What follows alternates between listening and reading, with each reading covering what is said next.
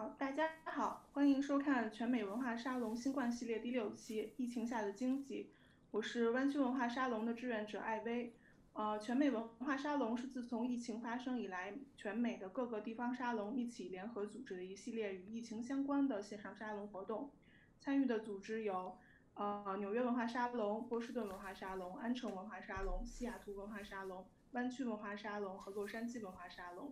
另外，我们要特别感谢 Matters 平台帮忙宣传。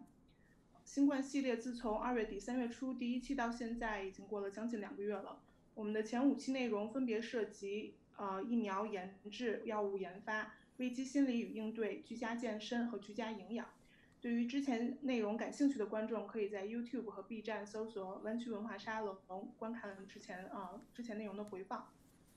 那从我们过去几期的话题也可以看出，新冠疫情真的是影响到了我们每个人生活的方方面面。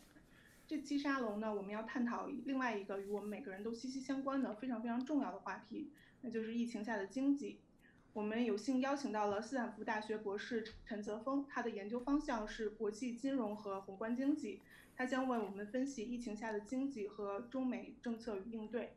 观看过程中，如果有任何问题，欢迎大家在微信群或者是 YouTube 直播间留言，我们的志愿者会收集大家的问题给主讲人，在最后的提问环节一一回答。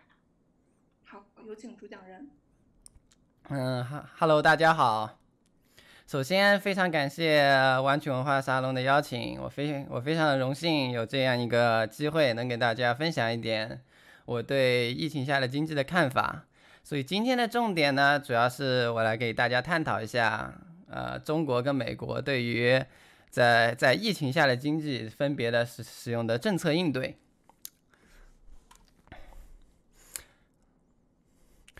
嗯，首先呢，那呃，嗯，这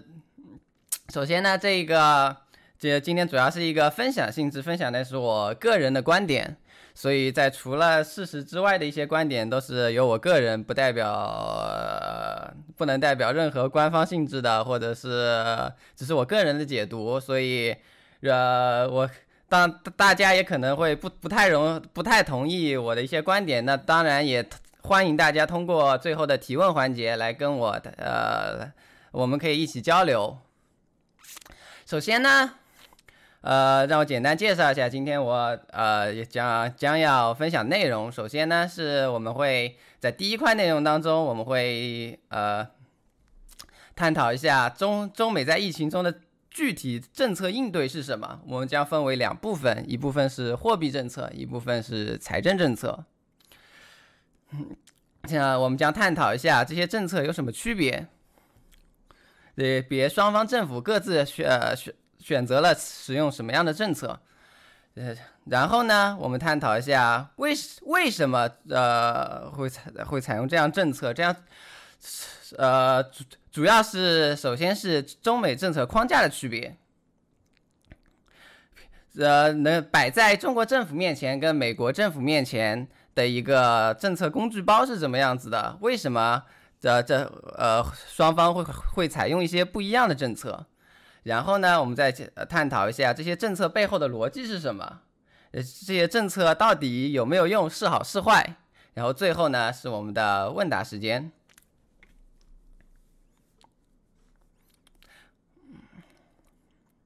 好，让我们那我们先开始讲，呃，美呃美国的政策应对。首先呢，是美联储的货币政策。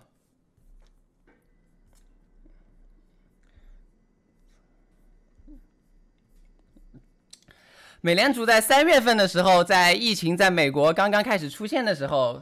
呃呃，开刚刚开始放大的时候，就采取了一是可以说是史无前例的巨大规模的行动。从三月三日的第一次降息五十个基点开始，一直到了四呃呃在的两周内，美联储可以可以说是推出了非常非常非常多的呃呃货币政策。呃，这规模可以可以说是远呃远远远超过了金融金融危机的二零零八年金融危机的时候的规模。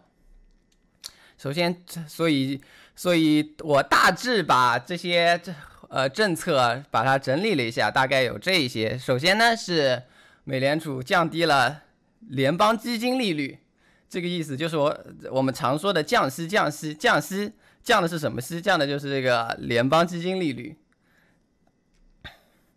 至于利率，从三月三号的呃百一点五呃百分之一点五到百分之一点七七五，直接在两周内降到了零到零点二五，将美国的呃货币政策同重新推回了危机后的零利率的位置。第二个是联邦贴现利率从一点七五降为零点二五。什么是联邦贴贴现利率呢？那就是美联储直接借钱借借给银行的利率。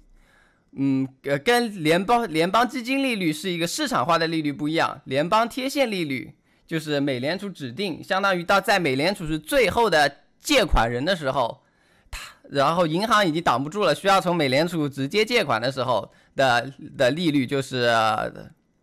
叫做这个联邦贴现利率 （discount rate）。这这对 rate 这个利率它被降到了与联邦联邦基金利率相同的水准，这个也是基本上是在二十年内都是没有出现过的。然后美联储鼓励银行系统直接向美联储借款。嗯，如果呃如果连银行在货币市场上借不到钱的话。它钱的话，美联储相当于推动银行直接向美联储美联储借款，这也是一个在之前没有出现过的方式。然后我们还知道的，呃，采取了美联储还采取了巨额的量化宽松。量化宽松可能嗯大家都比较熟悉，美联储已经在零八年之后呃搞了三轮。嗯，量化量化宽松的具体内容也很简单，就是美联储在市场上出手购买美国国债和房贷支持证券 （mortgage-backed securities）。啊，这一次有什么不一样呢？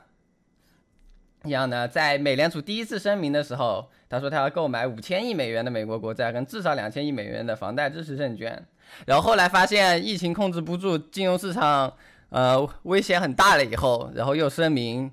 这购买的额度不设上限，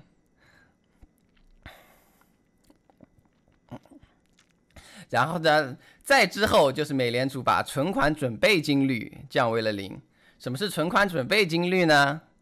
那就是美这银行吸收了储户的存款的时呃时候，它呃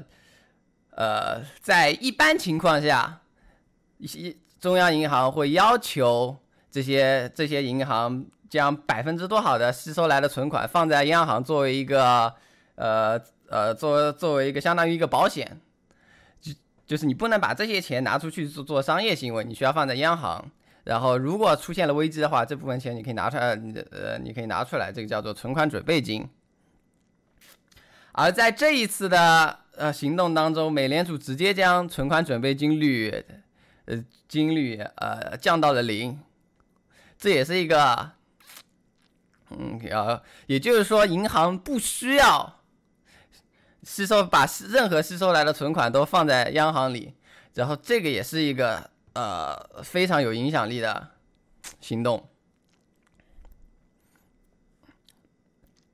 然后接下来就是这个美元流动性互换，可能大家对于这个概念，呃。嗯，没没有听说过，不太清楚。但是美元流动性互换现在是目前是在学术界圈里面大家很感兴趣的问题，因为它，呃，它带它的价格，而且它被使用的量就代表了，呃呃，国际金融市场上对于美元的需求。因为这一次的危机，美联储感到不仅仅是美国国内出现了，呃，出现了流动性危机，也包括了在国际市场上。有很多金融机构也发现他们是他们需要美元，所以美美联储就进入了国际金融市场，将直接给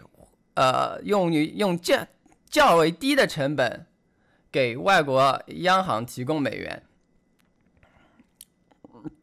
嗯，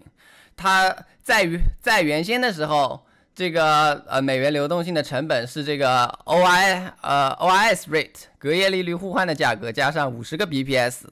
然后在这一次的行动中，总将呃美联储把这个价格降低了二十五二十五个基点，二十五 bps，同时与全国全球更多的央行在呃开开展这项交换业务。就是，嗯嗯，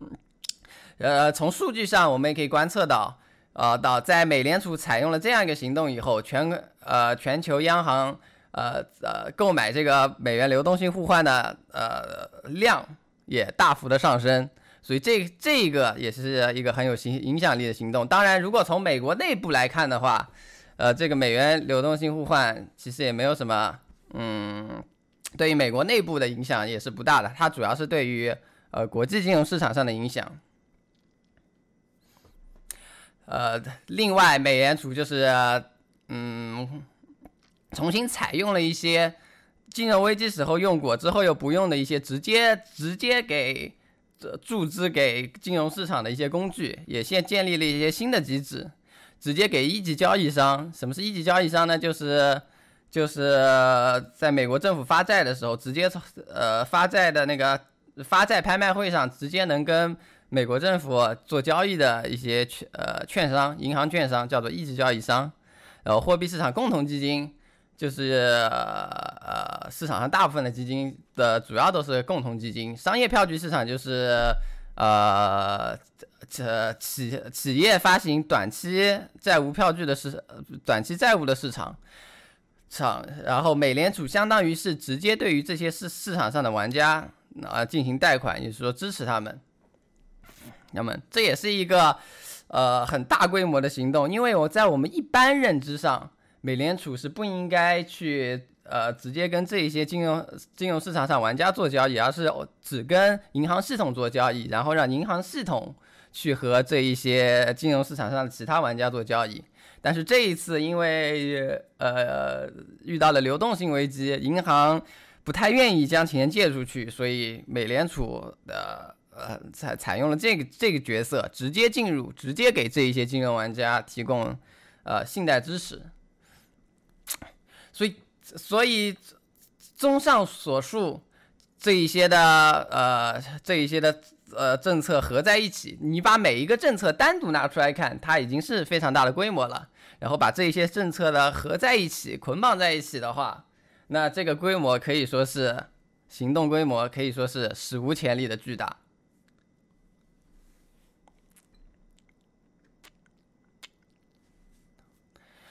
所以这张图是美联储的资产负债表。我们可以我们可以看到，在这边，嗯，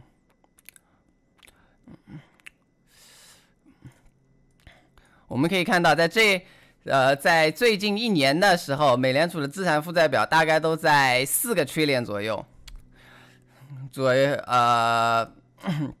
然后然后在这一次行动之前。这个资产负债表呃量都没有什么太大变化，都在呃四个吹脸呃左右呃上下上上下浮动。然后在三月初，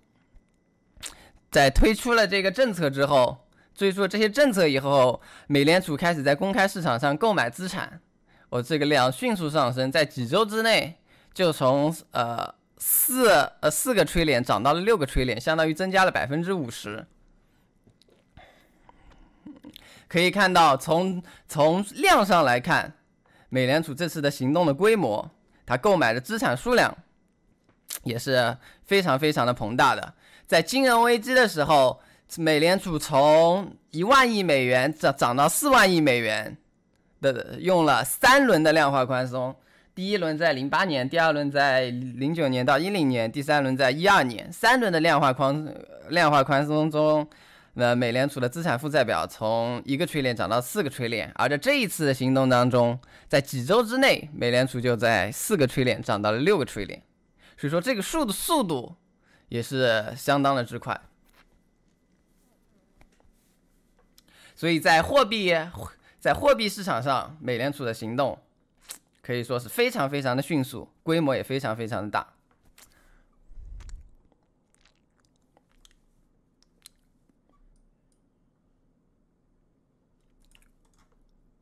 咦，我怎么卡死了？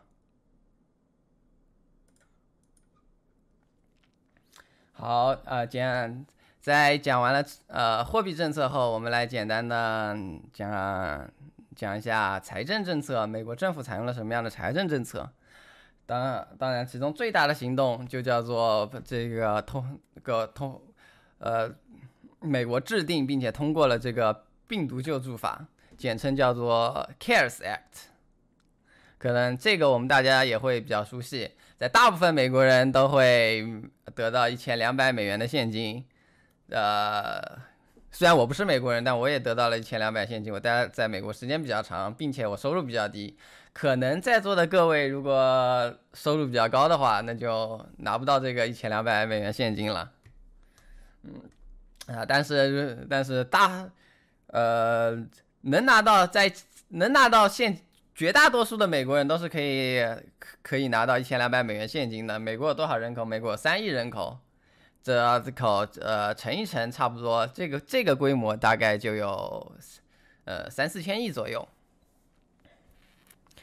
然后其中这个呃这，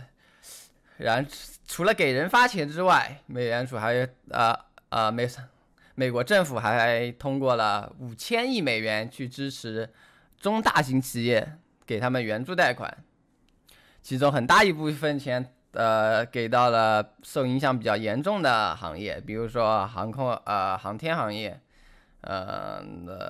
航航空公司们都是是一个重点的，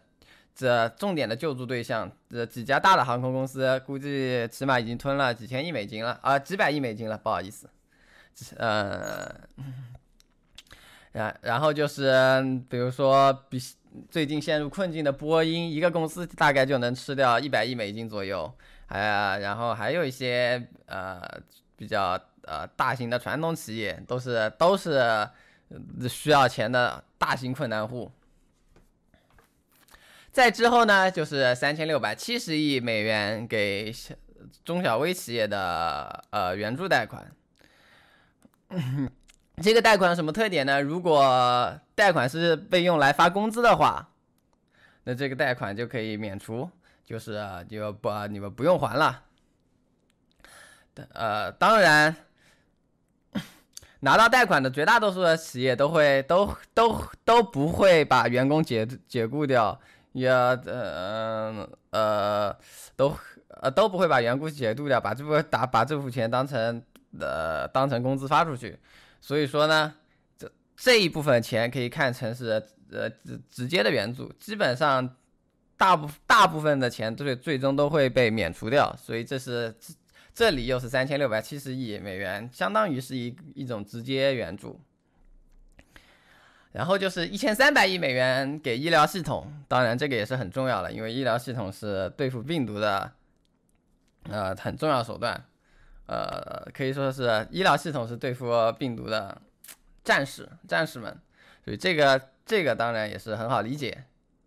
然后还要拨款一千五百亿美元给州政府跟地方政府，然后最后就是有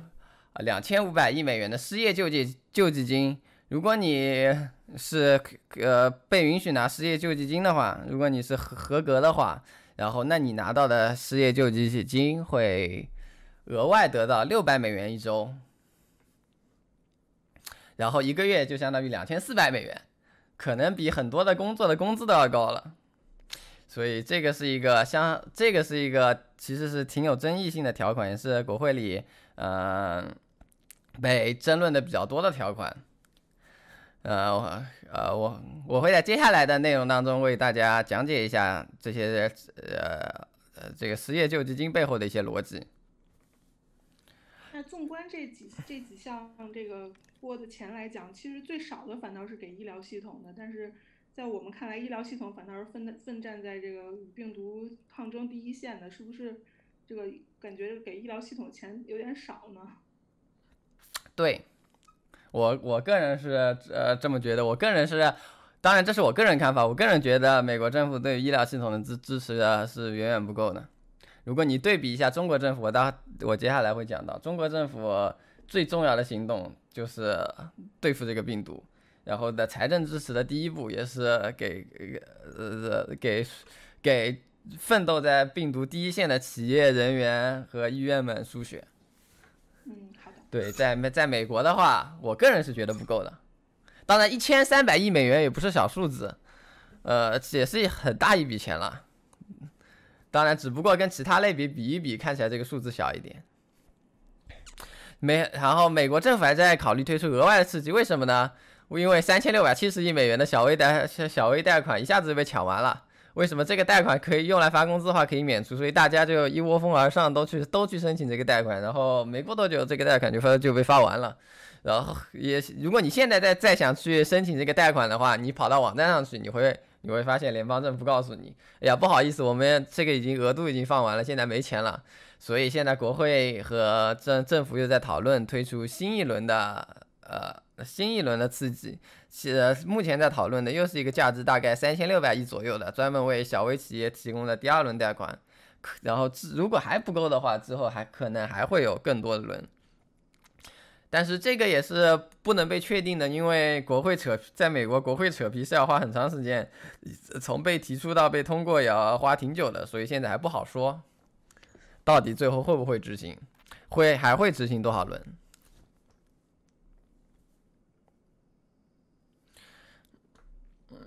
好，讲完了美国，然后让我们再来看一下中国人有什么政策。首先是货币政策，中国人民银行的货币政策，那。这因为中国是一个呃呃，相当于还是一个，尤其是在货币政策上是一个，算是还在呃，还是一个比较，还只能还算一个学生吧的，所所以它没有像美国一样一个完善的体系呃呃体系，所以它的呃，所以考虑货币政策的时候。我我也把啊中国人民银行执行的监管政策给放进去了，因为因为改改变不停的改变监管政策也是一个呃呃中中国人民银行对于市呃市场调控的一种重要方式。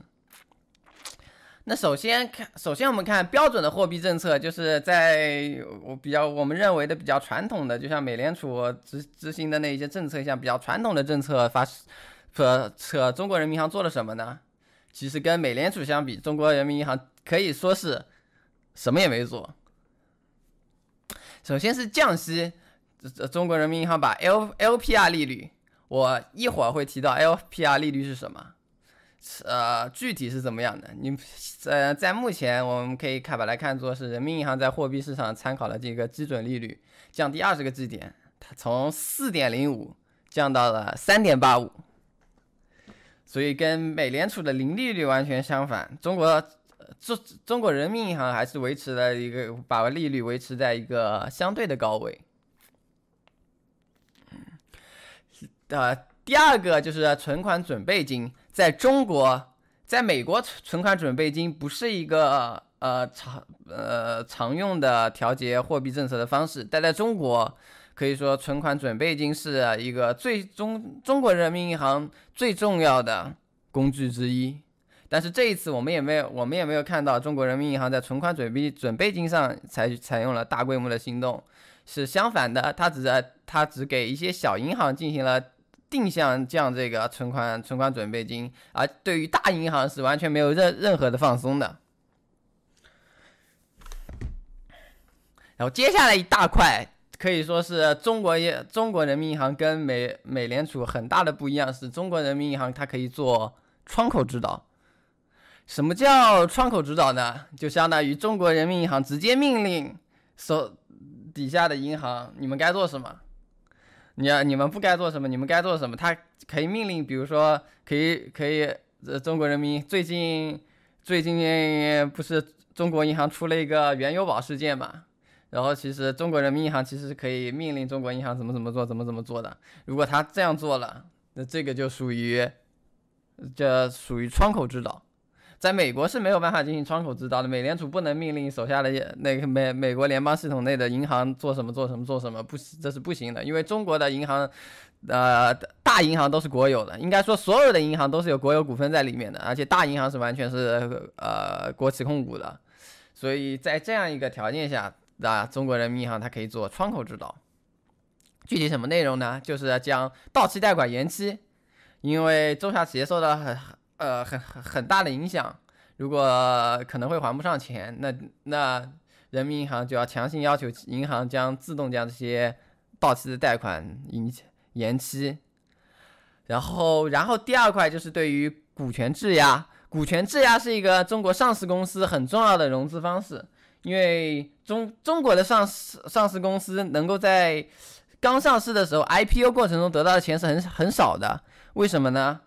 因为中国的上市公司被强行规定了只只只只可以发行二十二倍市盈市盈率的呃股价，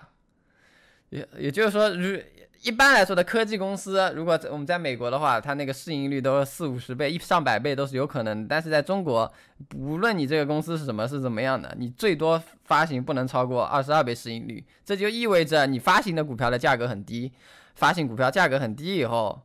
然后就相当于从这个 IPO 过程当中你是融不到资的。那上市公司怎么融资呢？上市公司就通过股权质押，就是在我在我上市了以后，我把这份股票按照市值抵押给银行，从银行贷款。当然这部分的这一部分股权质押，呃，很多要到期的，有可能企业这次就还还不出钱了。还有一些是企业股价跌得太低，导致了这这些贷款要被强制平仓的。这这也会产生风险，所以中国人民呃人民银行在这就对于这些券商进行了窗口指导，要求股股权质押自能够自动延期，然后不能把这些把这些呃呃股票跌得多的就股权质押就给强制平平仓掉，这也是一部分内容，然后剩下的就是要降低了银行把一些贷款嗯分类成不良贷款的标准。就是很很多，比如很多人在受到疫情影响还不上钱了，呃，还不上钱，理论上还不上钱就要被放进不良贷款，然后银行都是有不良贷款指标的，如果银不良贷款太高的话，它就会阻止银行呃发放新的贷款，呃，所以在中国人民银行又推出了这样一个政策，呃，降低不良贷款的标准，降低了以后就可以让银行。嗯，不不被这个不良贷款率给束缚住。好，在窗口指导之后，还有一些呃监管的放松，主要是在股市跟债市上。当然，这个也不是完全是中国人民银行做的，它是呃债市的和股市的话，也要也要有证监会的配合。就是说，债市发债跟股市增发融资这两个这两个呃也算是比较常用的融资渠道的，对于上市公司的要求。呃呃，降低了，所以综综上而看，跟美国相比，中国人民银行可以说是什么也没有做。至于为什么会这样呢？我们就会会在接下来当中探讨到。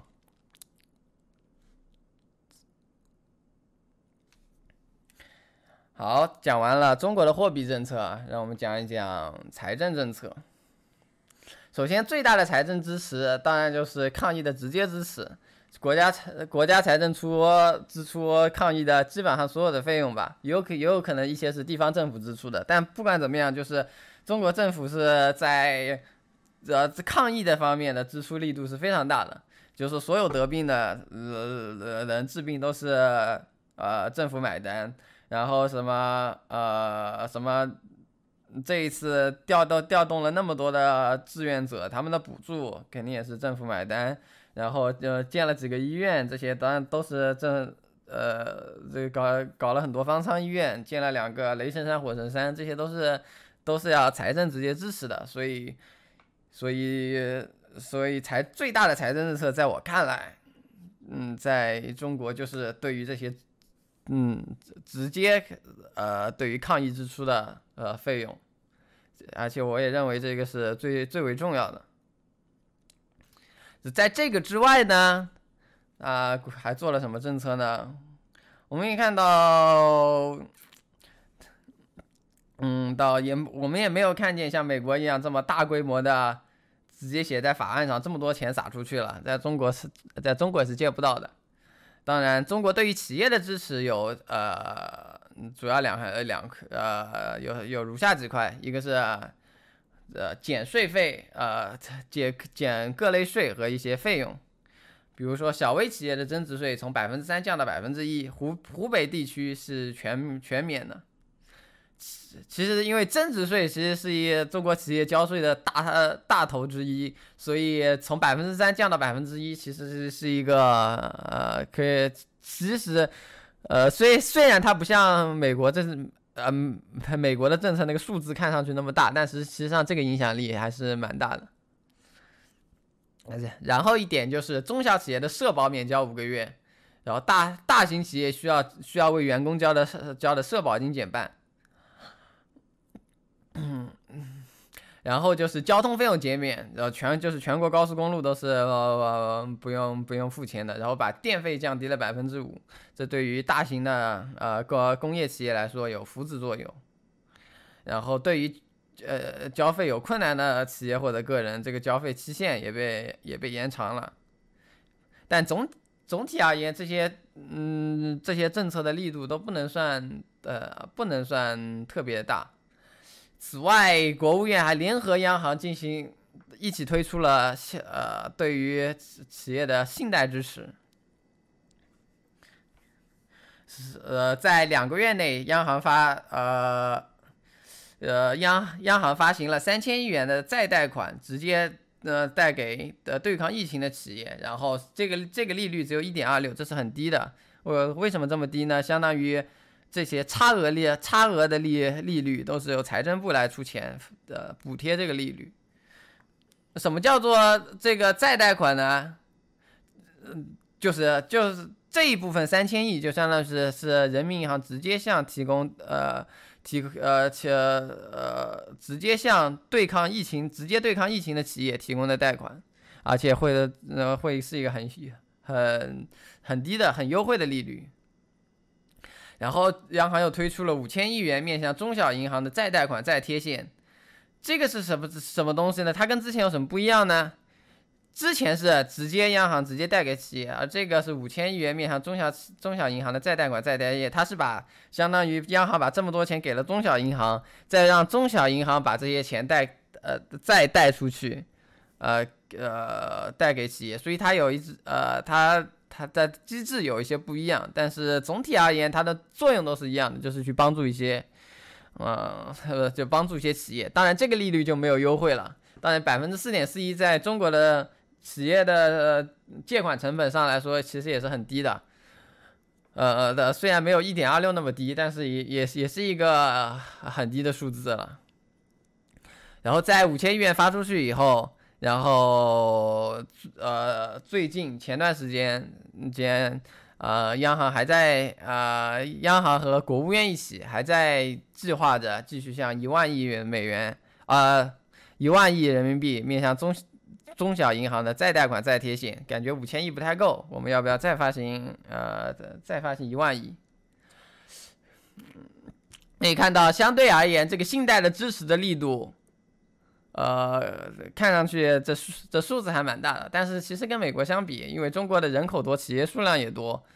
呃，嗯，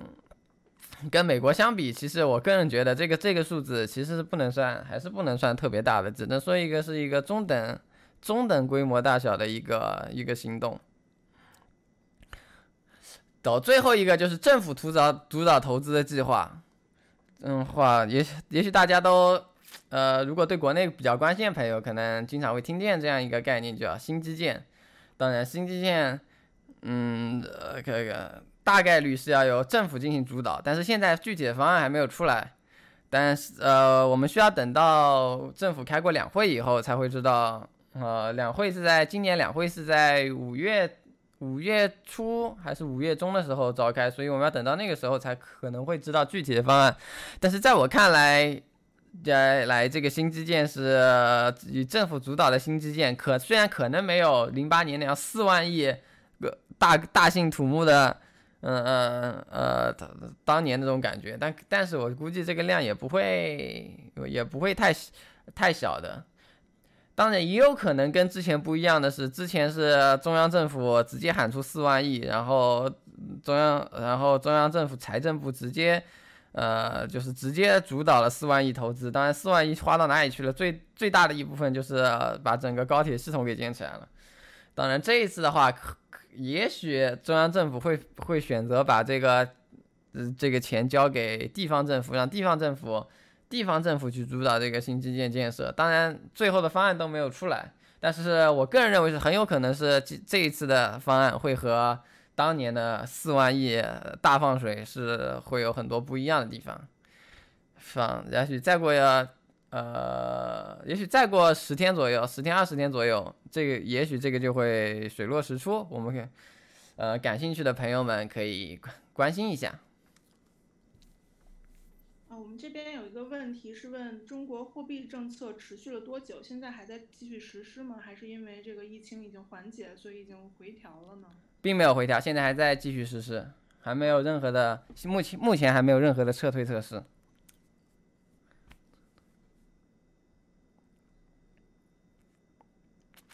好，讲完了政策，嗯，讲完了具体执行了哪些政策。好，那我们现在来看一下中国和美国拥有的政策框架是怎么样的。嗯，了解了这个就有助于我们理解为什么中国跟美国会采取很多很多不一样的政策。首先是讨论一下货币政策的框架，中国和美国有什么不一样？首先，美联储。美联储它是有完全的独立性的。什么叫完全独立性呢？就是美国政府在指定了美联储的领导人，那个叫呃那个叫什么领导人叫什么职位我也忘了。哦，美联储主席，对，叫美联储主席以后，理论上来讲，嗯，这政府就没有任何的任何的办法去强迫美联储做什么，美联储做什么都是由他自他自身决定的。当然，这一点在今年受到了挑战，因为特朗普天天在推特上骂美联储，呃，也也许他他的推特会影响到美联储的行为，但是从法律上来讲，或者从传统上来讲，美联储都是都是完全独立的，而中国人民银行它只有有限的独立性。当然，在中国，中国呃，在美国呃，在美国的政策框架里面。大大家都认为美联储就是应该独立，这是有历史上的原因。从历史上成立美联储的时候，美联储成呃被成立的成立的时候，它的目标就是给联邦政府发债以后擦屁股，呃是呃就是呃所以就是他需要他需要从联邦政府独立出来，也就是说联邦政府干了什么不好的事情的时候，他说他能够他能够有独立的政策去弥补。然后这一个这一条原理就被一直保留了下来，到现在都是这样的。当然，人民银行就不一样了。在中国的话，我认为中国，呃，中中国在中国的政策政策架构里面的，呃的的，大家相信的就是，人民银行需要跟政府合作，就是需要产生一个 coordinated 统一的政策，呃，政策。这样的话，这样这个政策的效率才会比较高。嗯。所以一开始，人民银行就不不被赋予了，就是它它就不应该有完整的独立性。当然，它还是有一些独立性的。什么独立性呢？就是具体采用什么货币政策的时候，这个还是会有人民银行自主决定。但是，人民银行的呃方向的整个政策大方向，那是要那是要呃跟这是要跟那个政治局会议啊，国务。政治啊，还还是要个跟随政治政治局会议的思想指导和国务院的整体的政策框架，所以它是没有呃的，在这一方面，在在政策的目标方面，人民银行需要跟政府统一啊，美联储不需要，是吧？然后第二个特特点就是美联储，它有非常成熟的以价格为基础的政策体系，这个政策体系怎么样呢？就是最重要的政最重要的货币政策，在在美国就是联邦基金利率，去去通过公开市场操作去改变这个利率。所以我们经常，所以我们会经常听听到在市场上大家说，哎，美联储降息了，呃呃，什么要加息了，要降息了。因为加息和降息本身，它就是它就是美联储最重要的工具，也是影响力最大的工具。而在中国，中国人民银行的政策框架里，它就不是这样的。人民呃，人民在人民银行，它在初期的时候，主要都是以量以讲量的工具为主。比如说改变它的基础货货币投放量，这个是在九十年代的时候最常用的策策略，然后转完转，然后之后最重要的就变成了存款存款准备金率，通过改变存款准备金率去调节市场上有多少钱。钱的呃，这个就呃，这个就是最近的十年、二十年之后，人民银行最常用的工具就是这个存存款准备金率。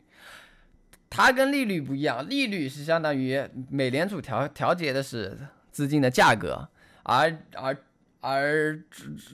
人民银行之前去调节的就是就是直接是经济体里有多少多少呃钱的供给。嗯，在在这一点上，人民银行是认为美联呃美联储或者说发达国家的这呃的金融系统是更好的，就是价以价格为基础是要是要比以量为基础的工具是要来的更加的更加的好。为什么呢？因为以人民银行本身它是无法知道多到底这个经济体到底需要多少钱的，而需要多少多少钱这个东西将会呃直接会直接反映在价格上。所以你直接去控制它的量，不知道它需要具体需要多少量的话，那它就会有效率损失。但是用价格的话，如果这个市场是有效的话，你去调节价格，那那嗯那这个货币政策会更加有效一点。所以人民银行也在也在啊研究如何从。嗯，量到价的呃呃进行一个工具的转型，然后现在也是人民银行的属于改革的重非常非常可以说是人民银行改革的最重要的呃呃一块一块内容，就是这个工具转型。然后提到这个它从量到价，就不得不提到中国人民银行必非常独特的呃，就是中国非常。也不能说非常独特吧，可能很多小国家都有，但是在发达国家都没有的，叫做这个双轨利率的现象。什么是双轨利率呢？就是银行系统在货币市场上上有一个市场化的利率，就是央行跟银行做交易的时候，然后在在这个和银行间做交易的时候，这个利率是被市场化的，所以央行可以通过公开市场操作去改变这个利率。但是银行系统在给实体经济的借贷市场里，它会它会有另外一个利率，在在美国这样这样的市呃已经是一个完整的市场化体系下下，你货币市场的利率会直接传传导给这个对于实体实体经济借贷借贷市场里的利率，就是美联储在货币市场降息，那么银行系统就会在就会给大家的。给实体企业的贷款降息，为什么会这样呢？因为银行间在美国是一个银行间是一个 competitive market，就是一个完全竞争市场。就是如果他获得了资金的成本低了，然后然后大家都会想着降价抢市场嘛。呃，这就是银行就会把价格降下去。为了如果别人不降价格，他你你降了价格，那你就把市场吃光了。呃，所以所以就会导致大家都会降价格。把把给实体经济价格降下来以后，所以然后像然后这个利率就就被因为这种市场竞争机制，这个利率就会从货币市场，也就是银行资金的成本传递传给到了银行资金的收益这一端，就能够完完全全被传导过去。但是在中国这的货币市场利率就不能传导给呃传导给实体经济，为什？这个其中很重要的一个原因，就是因为中国的金融系统相当于是一个被大银行给控制，就是一个呃，相当于是个寡头 monopoly。里里，大家当大家获得了资金的成本低了以后，比如央行进行了降息的操作以后，但是如但是因为是寡头嘛，大家都不愿意不愿意呃。呃，在在借贷市场里降价，如果大家都不降价，那么大家都获得了更高的利润，所以，呃，是所以呃大家都很开心。但是呢，但是这央行的降息，这样的话，央行的降息就不能传导给实体经济，也就是说，央行的政策就失败了。所以，为了改变这个双轨利率，所以中国就在最近在最近的两年内提出了这个 LPR 利率改革。嗯，改改革，呃，这个改革就相当于是一种新的一种在呃货币市场化，呃呃一个一个相当于是一个新的一个市场化的利率。你它最重要的内容就是修改了贷款基础利率的报价方式。在中国的银行对于在实体经济的借钱的时候，它是要参考一个呃贷贷贷款基础利率的。嗯，而这个基础利率怎么决定呢？它就是在呃在改革之前，它是被十家最大的银行给这给是这决定，他们每家报给报上报给中央银行，他们发出去的给最优质的客户发出去的贷款利率是多少。然后央行把这十个银行的数据数据都收集来，平均一下，那就是这成为了这个贷款基础利率。但是我刚才也提到，这有个什么问题呢？就是央行降息的时候，这些银行这这些十个银行都不肯降息，然后他们都还报给银行原来的数字，然后所以这个基础利率就不会变。基础利率贷款基础利率不会变的话，它就不能传导给实实体经济。所以首首要的改动就是把这些参考不参与报价的银行变多，从十个银行变到了十八个银行，其中还有两家是外资银行。然后银行数量多了，那相当于竞争就多了，然然后银行统一行动的机会就少了。然后把之前的每天报价的形式改成了二十天报价形式，因为呃他们认为，如果报价的频率少的话，报价的质量就会高。当然，这个到底对不对呢？我也不知道。这只是他只是官方给出的理由。然后最后一个是报价的方式，就是你报的这个价格有绝对的利率，修改为了相对 M F 的超额利率。这个是什么意思呢？就是本来本来报那个银行报给那个呃报给央行是什么利率呢？比如说百分之四、百分之五就是一个呃绝对的利率。然后现在改成一个什么利率呢？是改改呃改改成一个 M F 利率超额利率，就是我报给银行，哎，我比 M L F 啊呃高多少？高百分之一个点或者高百分一点五个点，这个有什么不一样呢？因为银行间，因为银行银行报价的时候，比如说央行降了息的话，银行报价的时候，他就会先看，哎，我们要不要先？不改变这个我们的报价，看看别的银行怎么行动。然后大家发现，哎，大家都不不改变，哎，那我以后也不用改变了。然后这就导致了，这就是导致了银行银呃也银行系统不能把利率降下去的原因。然后，但是改了以后有什么有有什么不一样呢？比如说，我我们现在银行报报给央行的利率都是，比如说超相对于 M F F M L F 超百分之百分之一。这时候，如果央行降了 MLF 的话，如果大银行们还是报原来的价格，像先要看一看一看的话，这百分之一的超额的话，那相当于最终的价格，呃，最终的贷款利率它也会跟着降，因为是 MMF 加百分之一嘛。如果你不改变这个百分之一，那如果央行降了 MLF，那么 M MLF 加百分之一这个最终被借出去的钱的这个利率也会下降。所以这个就是它的它的这个区别，我当然现在也不好说改变这个报价的方式，它听上去没什么效果，但是最终会不会会不会有效果呢？那个那呃，我觉得还是需要看一看吧。但是这一点绝对是在我个人看来是非常有趣的一点。这个 LPR 还有 MLF 都是什么的缩写呢？呃，LPR 是 long prime rate，呃呃，long prime rate 就是呃 prime long prime rate 就是嗯贷款给嗯最优质的客户的利率。然后 MLF 就是 median lending facility，就是一个 me 呃就是一个中期中期一个这个呃借贷措施，就是央行借给，这是一种央行呃。借钱给银行系统的一种方式，也是一种比较常用的方式。好的，谢谢。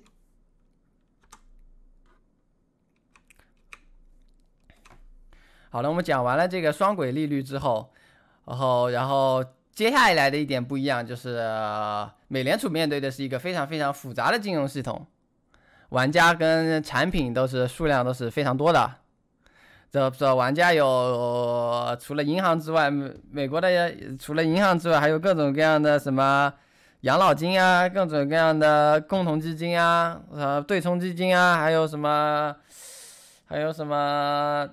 类似于银行的这种这种吸收吸收存款，然后放贷放贷款的这种机构啊，就很有很多很多很多这样的玩家，然后还有很多的产品，金融产品。美国除了它的股市规模非常庞大，它的公司债券规模庞大之外，还有规模世界上规模最大的金融衍生品市场市场。所以美联储面对的是一个非常复杂金融系统，而人民银行中国人民银行面对的是一个相对简单金融系统。中国的金融系统什么特点呢？国有银行占比大，四大行。可以说四大行就已经占据了半壁江山了，当然现在可能没那么夸张了，但是在但是四大四大银行占据的比重还是很大的。然后股市跟债市相对而言都跟银行比都很小，金融衍生品市场非常非常小，可以说几乎不不不存在，跟美国相比。所以中国人民银行面对的是一个非常简单的金融系统。然后在这个。嗯，这金融简单的金融系统里面，中国人民银行还比美联储多出来的就是，第一个它是定向工具。什么叫定向工具呢？定向工具它就可以，比如说，比如说降息嘛，人民银行可以给，给他他可以说，哎，我给这这些，呃呃小银行降息，大银行不变。或者他可以给小银行的存款准备金率降，然后大大银行的存款金准备金不降。这次他也是这么做的。他人民银行拥有这种定向定向的工具，在在美联储的政策框架里是没有的。美联储没有办法去去，比如说给其中某一个银行优惠措措施，那他会他会被骂上天的。可能法律也不允许，但是中中国人民银行可以做到这一点。窗口指导也差不多，中国人民银行可以指定。呃，定制中国的银行去干什么干什么干什么，但是在这个在美国的也是做不到的。好，最后一个非常重要的一点就是这个货币政策的执行体系，就是货币政策到底怎么被呃怎么被执行，怎么被传导给呃呃给是实体经济，这个也是完完全全的完全的不一样。这里我们看到，它呃，我们可以看，我们可以看到美美美联储在目前执行的叫叫一个叫做 floor system，然后在人民银行执行的叫做 corridor system。事实上，美联储也是在零八年之后才把这个 corridor system 改成 floor system。那这这两个 system 是什么呢？让我来给大家介绍一下。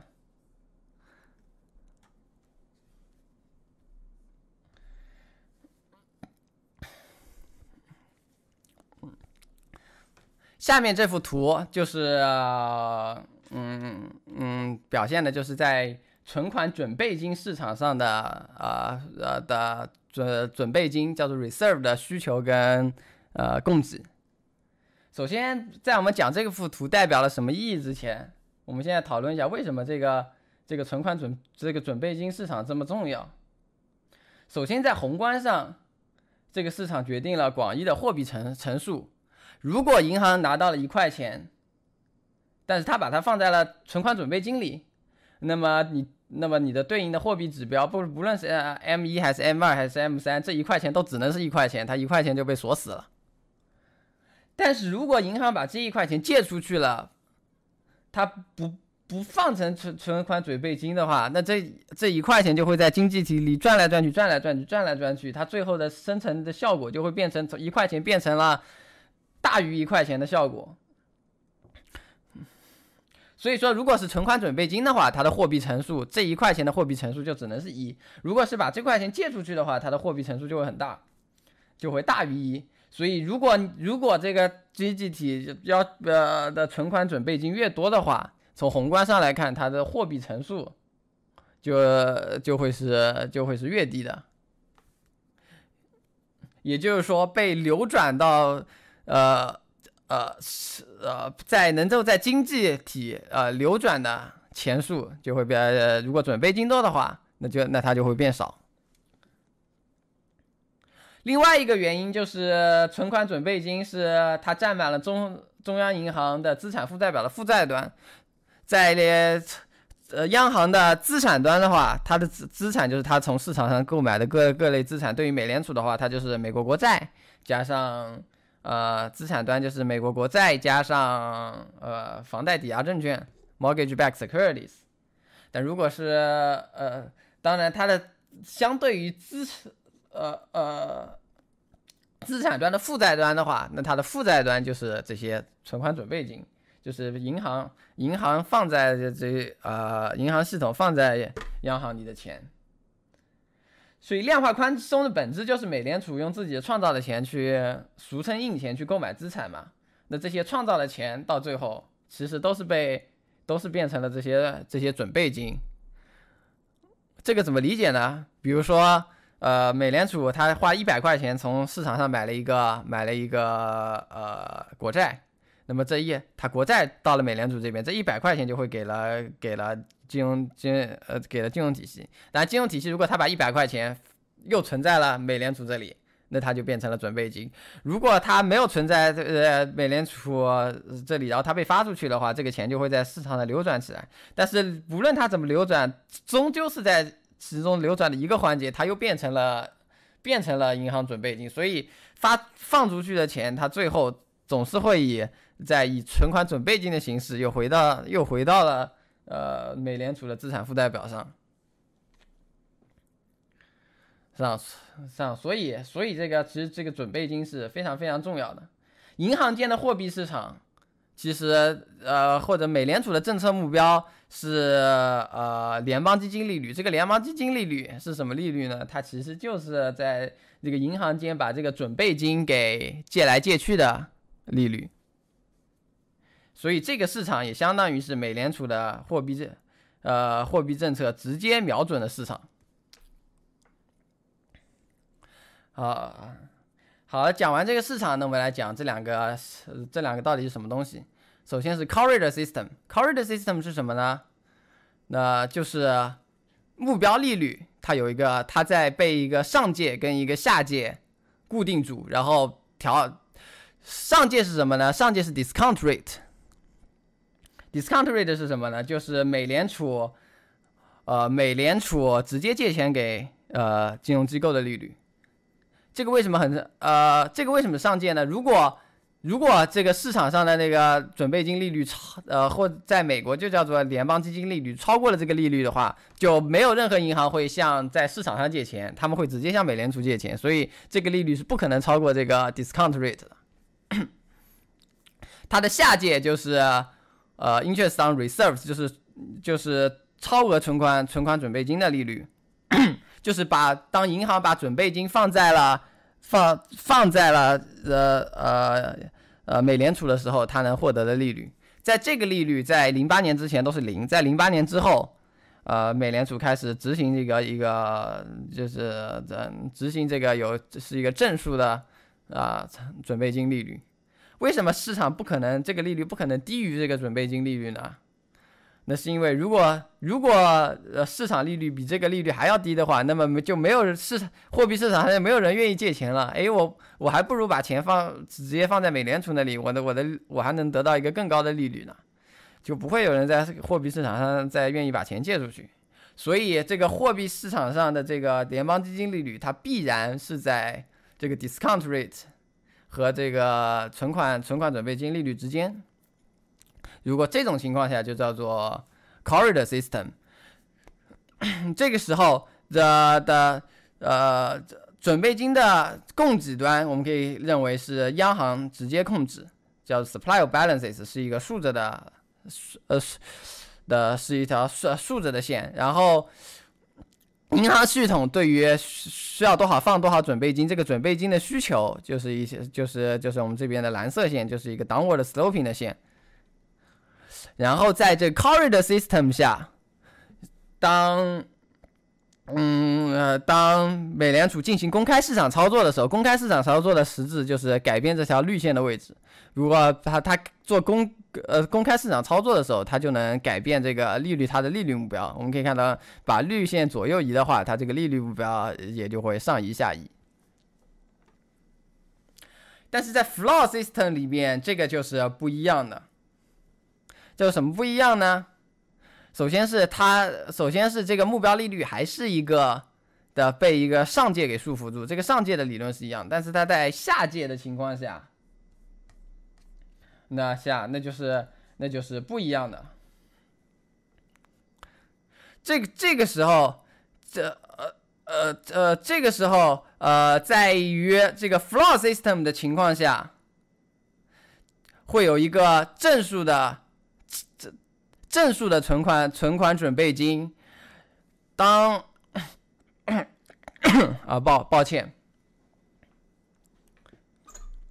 在这个时候的目标利率是很靠近、很靠近这个呃呃在下届的存款准准准备金的。这个时候相当于是呃，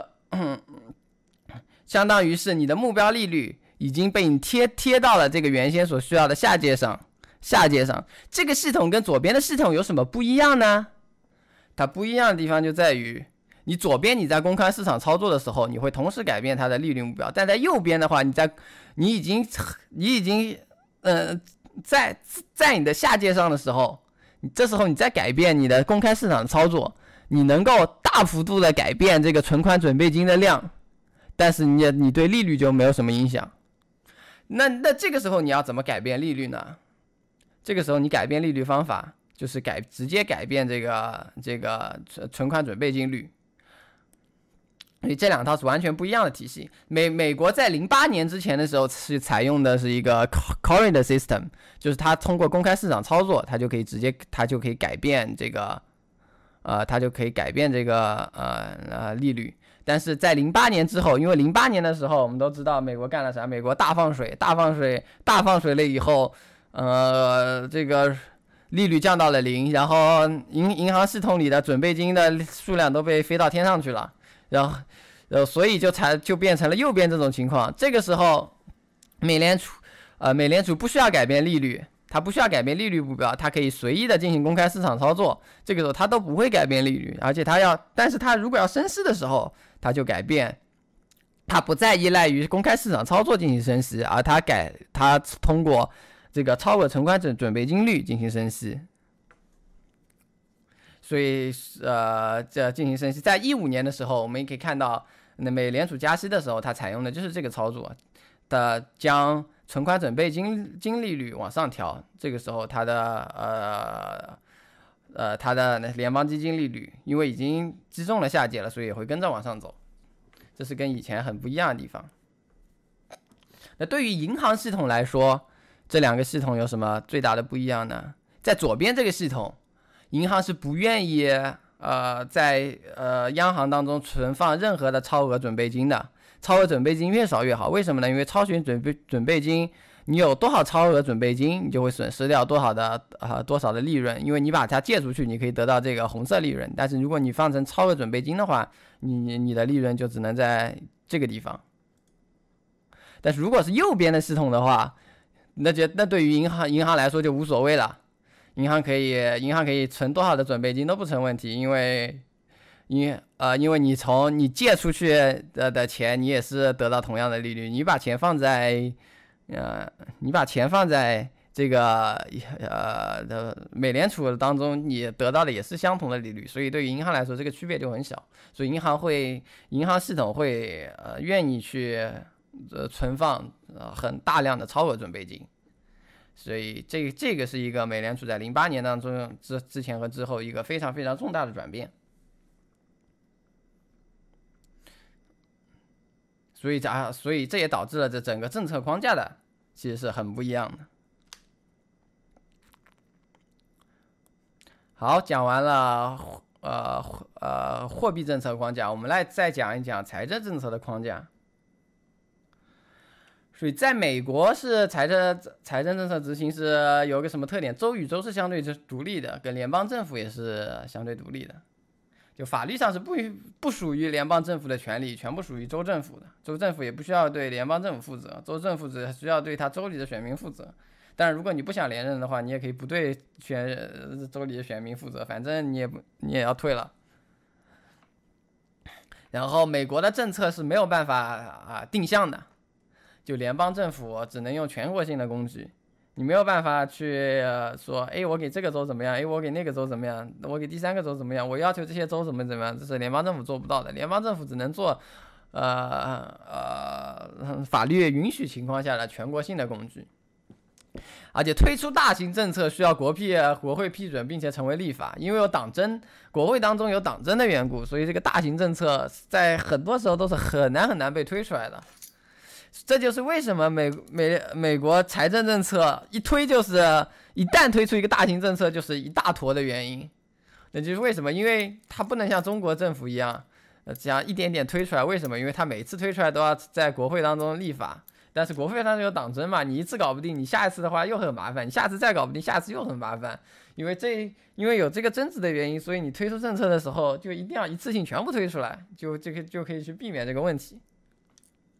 而且中国的话，这就完全不一样。中国这地方政府间相相对独立，这个跟美国是很像的。其实有很多学者都都认为呢，其实中国也是一个变相的联邦制。但实际上还是它跟美国不一样的地方是，地方政府还是得听中央政府的，权力来源于中央政府。但具体的执行层面呢，财政政策是这样的：中央政中央政府一般来说是会给一个指导思想，就会喊话，哎，我们要怎么怎么样，我们或者我们要什么什么什么目标，我们要做什么什么什么什么，然后你们这些地方政府去负责去呃执行。但地方政府怎么执行，那是由地方政府决定，而且不同的地地区都是独立的。但是不，但是它的执行过程都是要，呃，它的指导思想都是要给中央政府给给出来的。哦，地方政府要向中央政府负责。这个跟美国也不一样，美国的州政府是不需要向联邦政府负责的。然后还有中国的财政政策有更大的工具箱，它可以命令地方政府做什么什么什么什么什么。除了命令地方政府做什么之外，它还可以命令国有企业做什么什么什么，这个也是很重要的。比如说在这次疫情当中，当当中那就有国企就被下了命令了，不能随意的解雇员工，导致导致让员工失业。其实这个就是就是一种很独特的，在中国才有的一种工具，在美国就是不存在的。然后中国这个体系就比较容易推动大型政策，因为，嗯，也因为没有也。这是没有，这就是没有党争的好处。你你推动一个大型政策很容易，而且中国也不需要很着急的一次性都就把所有的牌都打出来。中国政府推动大型政策的时候，可以一一张张牌打，因为它没有这种争执问题的话，它可以先怎么样，然后看看看看反应怎么样，反应好我继续推出，反应不好那我就改一改。所以所以推动大型政策比较容易，但推动大型政策的过过程也会有比较大的空间。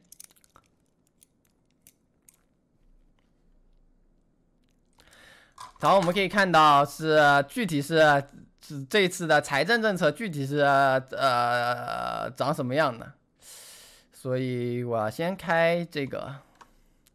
我们可以看到这是美国美国政府推出的推出的财政刺刺激法案是长什么样的，这是我在呃呀我这个怎么调不了了，我这个滑轮怎么用不了了，那我们就简单的看一下。我用或者用，哦，这个可以了。我们可以看到，这是一个非常巨大的法案。呃，它，我们可以看它它的目录里一一份法案就有很多很多很多的内容。它把它除了这种大型的政策之外，它又把很多很多杂七杂八杂杂七杂八的内容都放上去了。所以一次性有非常非常多的内容。我们可以看到这个这个这个这这个政策法案非常非常非常的长。大概有个七八百页吧，我印象里有个七八百页的政策一次性的被推出来，这就是美国财政是大型财政政策特点。那么中国又是怎么样的呢？中国的中央政府给的就是指导思想，比如说这个是四月十七号的中央中中共中央政治局会议，政政治局会议讨论了什么内容？首先。在阅读中国中国这种指导思想的时候，要注意的是，放在前面的是最重要的，放在后面，然后再是放在后面，放在后面，放在后面。首先，这这一份，呃，这一份政治局会议，当然是中央中央一放出来，地方政府必须要学习，然后还有国企必须要学习，然后还有比如说各种各种各样的组织的什么党组织党都是都是要学习的，学习这个会议精神的。所以这个会议精神是什么呢？首先放在最前面是什么？疫情防控，也就是说，中国中国政府最大的在接下来最大的努力方向还是要做好疫情防控。疫情防控优先，在经济经济放在经济之前，它比经济更重要。然后讲完了疫情防控之后，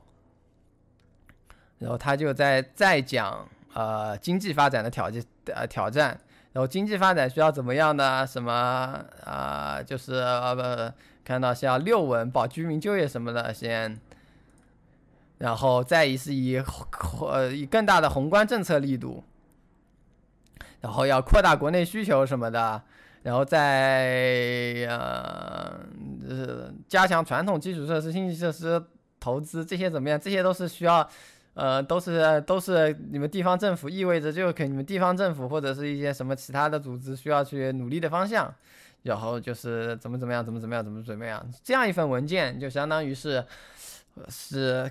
一个指导方向，但于怎么执行呢？中央政府并不直接直直接告诉你他会怎么执行。而是通过一种呃，通过一种给指导的方式，你们大家去学习，然后你们大家去研究，诶，比如说我这个地方应该怎么执行才能把这个精神政策落实，然后大家就会呃，每个地方都会有自己的方案，然后然后去执行自己的方案。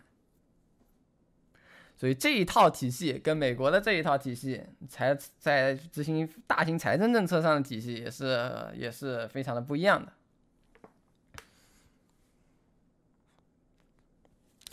好，那我们最后来做一个呃呃中美差异的比较，然后我们讲一讲这些不同的地方的原因。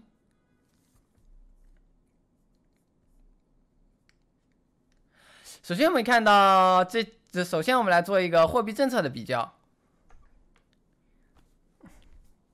首先，我们看到美联储在美联储行动当中，利率被降为零，存款准备金率会降为零。然后中国人民银行，好像下降二十个基点，到下降呃，只下降了二十个基点。存款准备金率只给中小银行定向降百分之五到百分之，定向降了百分之五。为什么会有这样的区别？为什么美联储需要用一个特别特别大的行动啊？中国人民银行它它只要有一个呃一个小的行动呢？它是有多方面的原因。第一个原因就是，中国的金融系统市场并没有出现于类似于美国的流动性危机。美国出现了很严重的流动性危机，但是中国没有，所以看上去没有，呃，没有因为金害怕金融危机而灌大水的必要。但是美美美美联储就明显有这个这个动机，需要稳定金融市场。第二点，因为中国是中国的金融市场比较简单。如果想要稳定金融市场的话，中国政府可以通过窗口指导，它不需要通过，不一定需要通过进行大幅的大幅度的利率改变或者存款准备金率改变，不需要通过大幅度的 政策调动，只需要通过窗口指导。哎，你们银行要注意了，呃，金融风险要出问题，你们必须要谨慎一点。它可以通过这样的窗口指导来够解决问题，在美联储也是做不到的。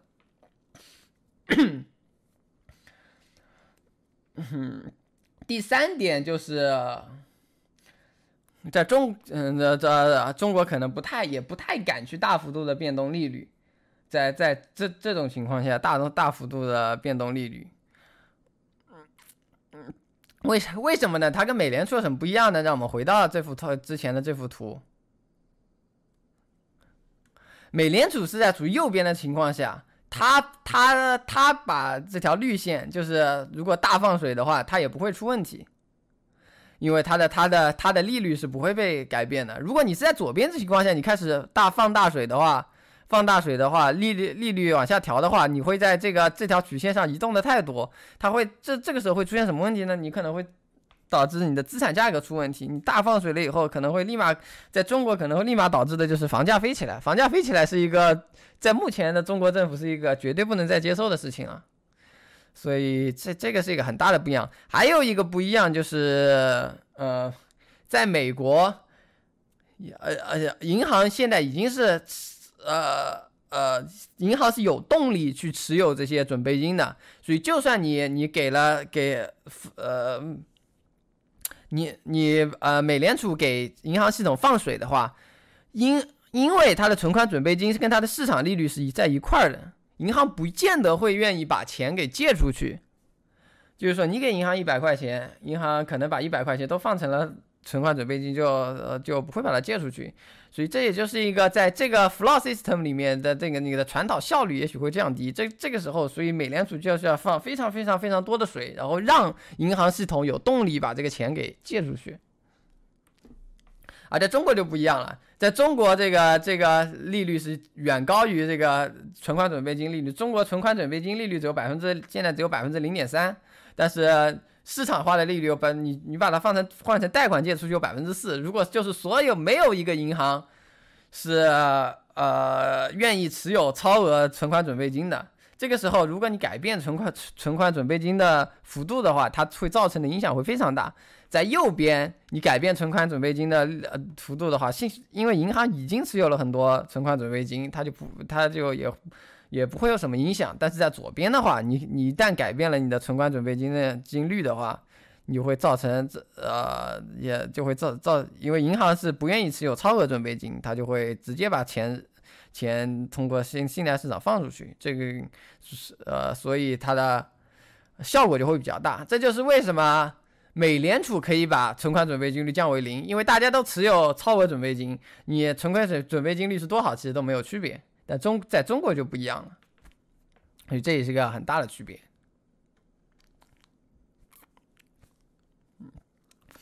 当然，呃，它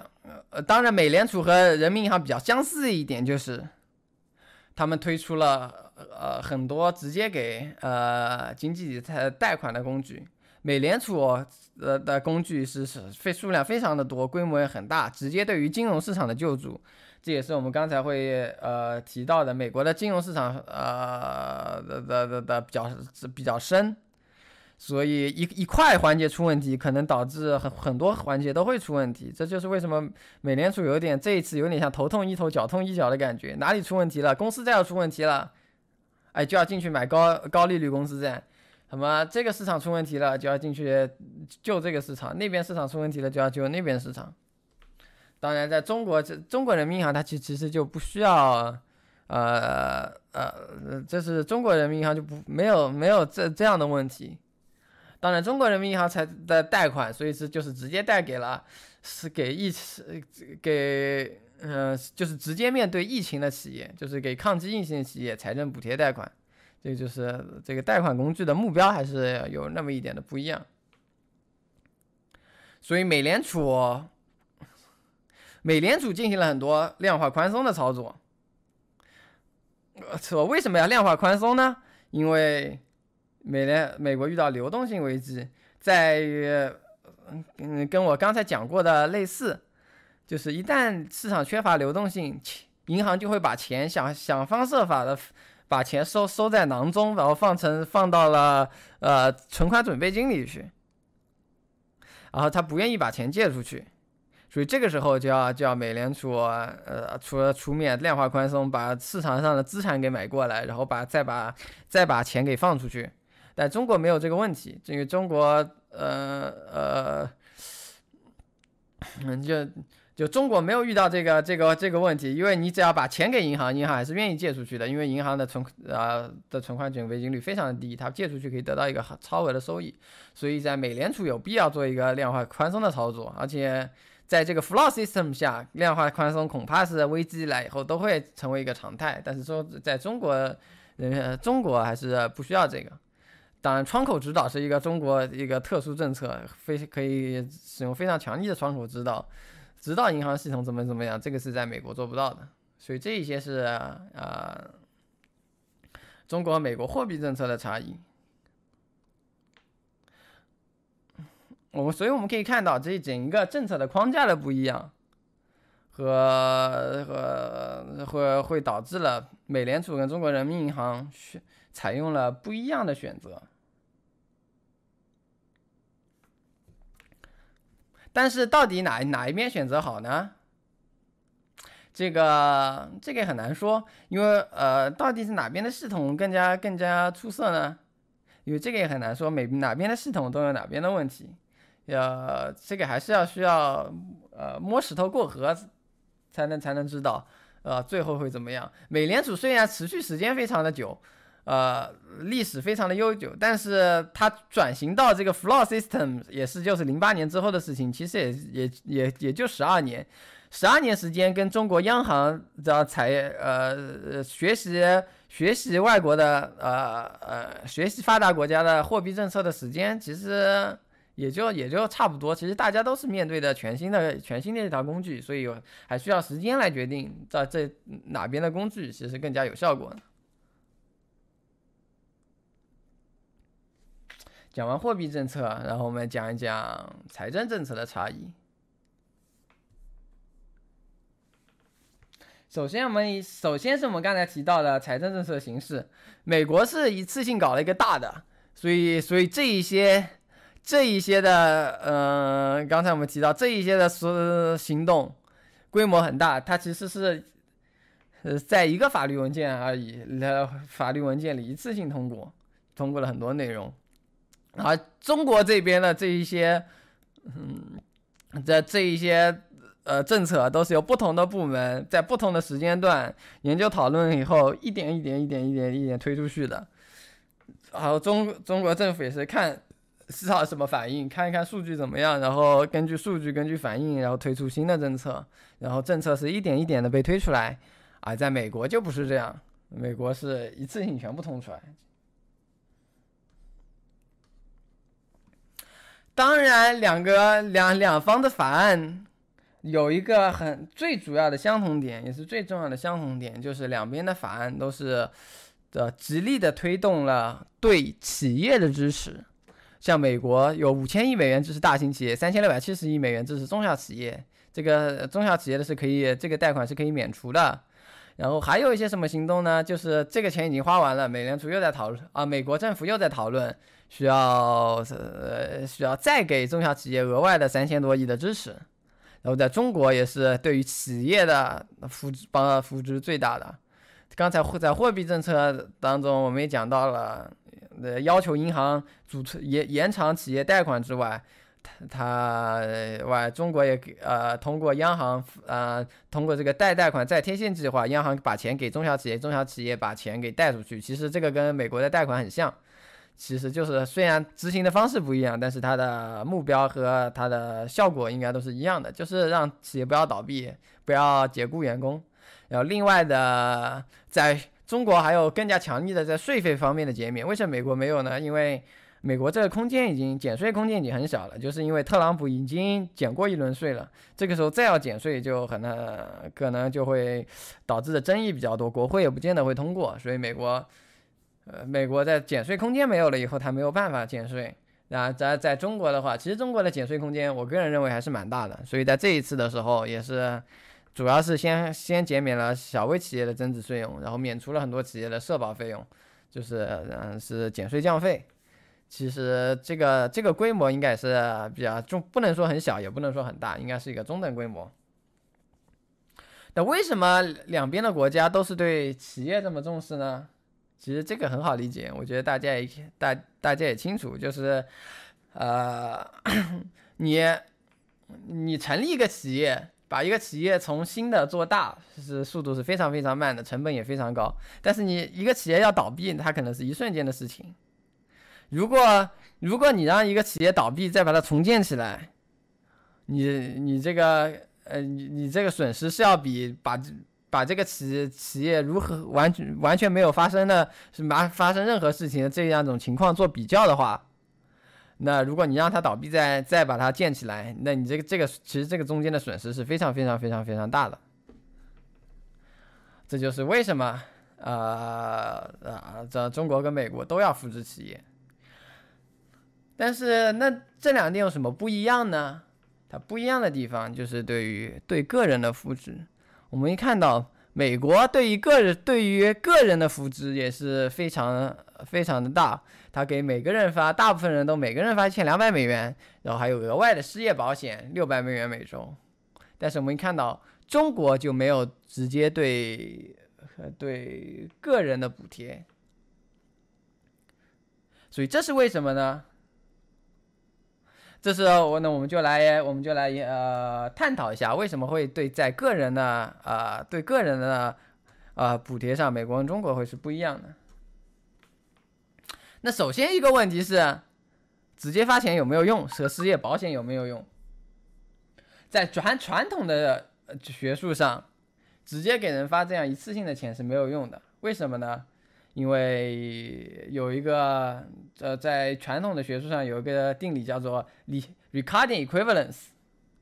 这个是说什么呢？就是它是什么意思呢？就是你你这样一次性的去收一个一次性的税，发钱就相当于收一个负的税嘛，就是收一个一次性的税，一个一个总额税是没有任何效果。为什么呢？因为假设政府今天发了一千美元，那么它就要发行价值为一千美元的国债，所以政府必然要在之后的某一天中，从这个经济体里把这一部分钱收回来。然后消费者会遇到预见到这一点。于是会把政府发的这个一千美元投资到这个政府新发行的这个一千美元的国债里面，然后两边一加起来，正好能够相，正好能够两个作用能够正好完完全全抵消掉，就不对，不会对经济体产生任何效果。当然，这个定理在实际上，实际上是在理想的环境下是对的，但是在实际上，这个定理可能我觉得大部分人都会认为它是不对的。在现实里，我认为在美在美国的现实里发钱还是非常有效的。那是为什么呢？那因为美国有一很很大一部分人，他他有什么特点？他没有存款，他在负债端被约束住。什么叫在负债的负债端被约束住呢？简单理解，就是信用卡已经被刷爆，无法再借钱的人。美国有很多这样的人，他们怎么活着呢？就是靠申请很多信用卡，然后再把欠款在一张张信用卡上移来移去。当然，我我觉得我们的呃各位听众们可能对这个不是很熟悉，因为 大家都是有工作有钱人，但是没有那种体验。但是作为一个穷人，他们就是这样操作的。把这张信用用这张信用卡去还另一张信用卡，用另一张信用卡去还下一张信用卡。这个操作学名叫做 balance transfer，大家应该听说过，也是很多银行一大部分利润的来源。所以他在他们被这些人被负债端被约束住的情况下，如果他们没有收入，那他们就没有办法花任何的钱。但是如果你们给他一千美，呃，给他直接现金补助的话，那他们就会把这些钱立刻花出去，就能提振消费。所以，对于这一部分的人来说，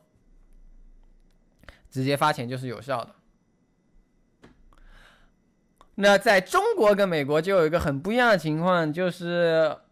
中国这样的靠信用卡生存的，呃，这这样的这这类型的人都比较少啊。中国人还是比较倾向于存钱嘛，就是就是大家都会都会有一些呃把钱存下来，就是为。为了应对这种突发突发紧急的这种灾难情况，这个时候你再给他们发，嗯呃，这给这些这样的人发钱，如果大家有存款不被负债端约束住，就是的的的人发钱的话，就会没有效果，因为你钱发出去，很可能也就是大家会把钱存起来，然后如果把钱存起来的话，那些这些钱就会滚到金融资产里去，如果滚到金融资产里去。就相当于回呃那些相当于回到了政府和政府手上，所以这个直接发钱就嗯就不会有效果。当然，当然中国采用的这种办办法是下放到地方级别去发行消费券。当然，发消费券跟发钱比较是哪个好呢？我个人认为。发行消费券是绝对优于发发钱的，因为如果你要把这部钱花呃花出去的话，你给他们消费券，他们一样花出去，这个是没有区别的。但是如果你你们你你给对于另一部分人你发钱，他不会不会花出去那部分人来说的话，那你发行消费券就是一个更优的选择。那为什么美国不发行消费券呢？因为我个人觉得是因为美国没有这个条件发行消发行消费券的这个，在在美国这成本非常高，很难执行。因为发钱很简单，啊，美国国税局 I I R S 都是有大家账户信息的啊和大家的报税信息的，然后通发钱就是通过这个账户信息直接直接发发给各位，所以他就不会有这个这个就对于美国来说很好操作，但是发行消费券。在美国，这就是个很难操作的问题。你美国没有一套系统把呃一套政府系统，把商家跟把商家跟政府跟消费者联系起来。所以，所以这个对于发券的发券的这种政策，在美国是没有办法去执行的。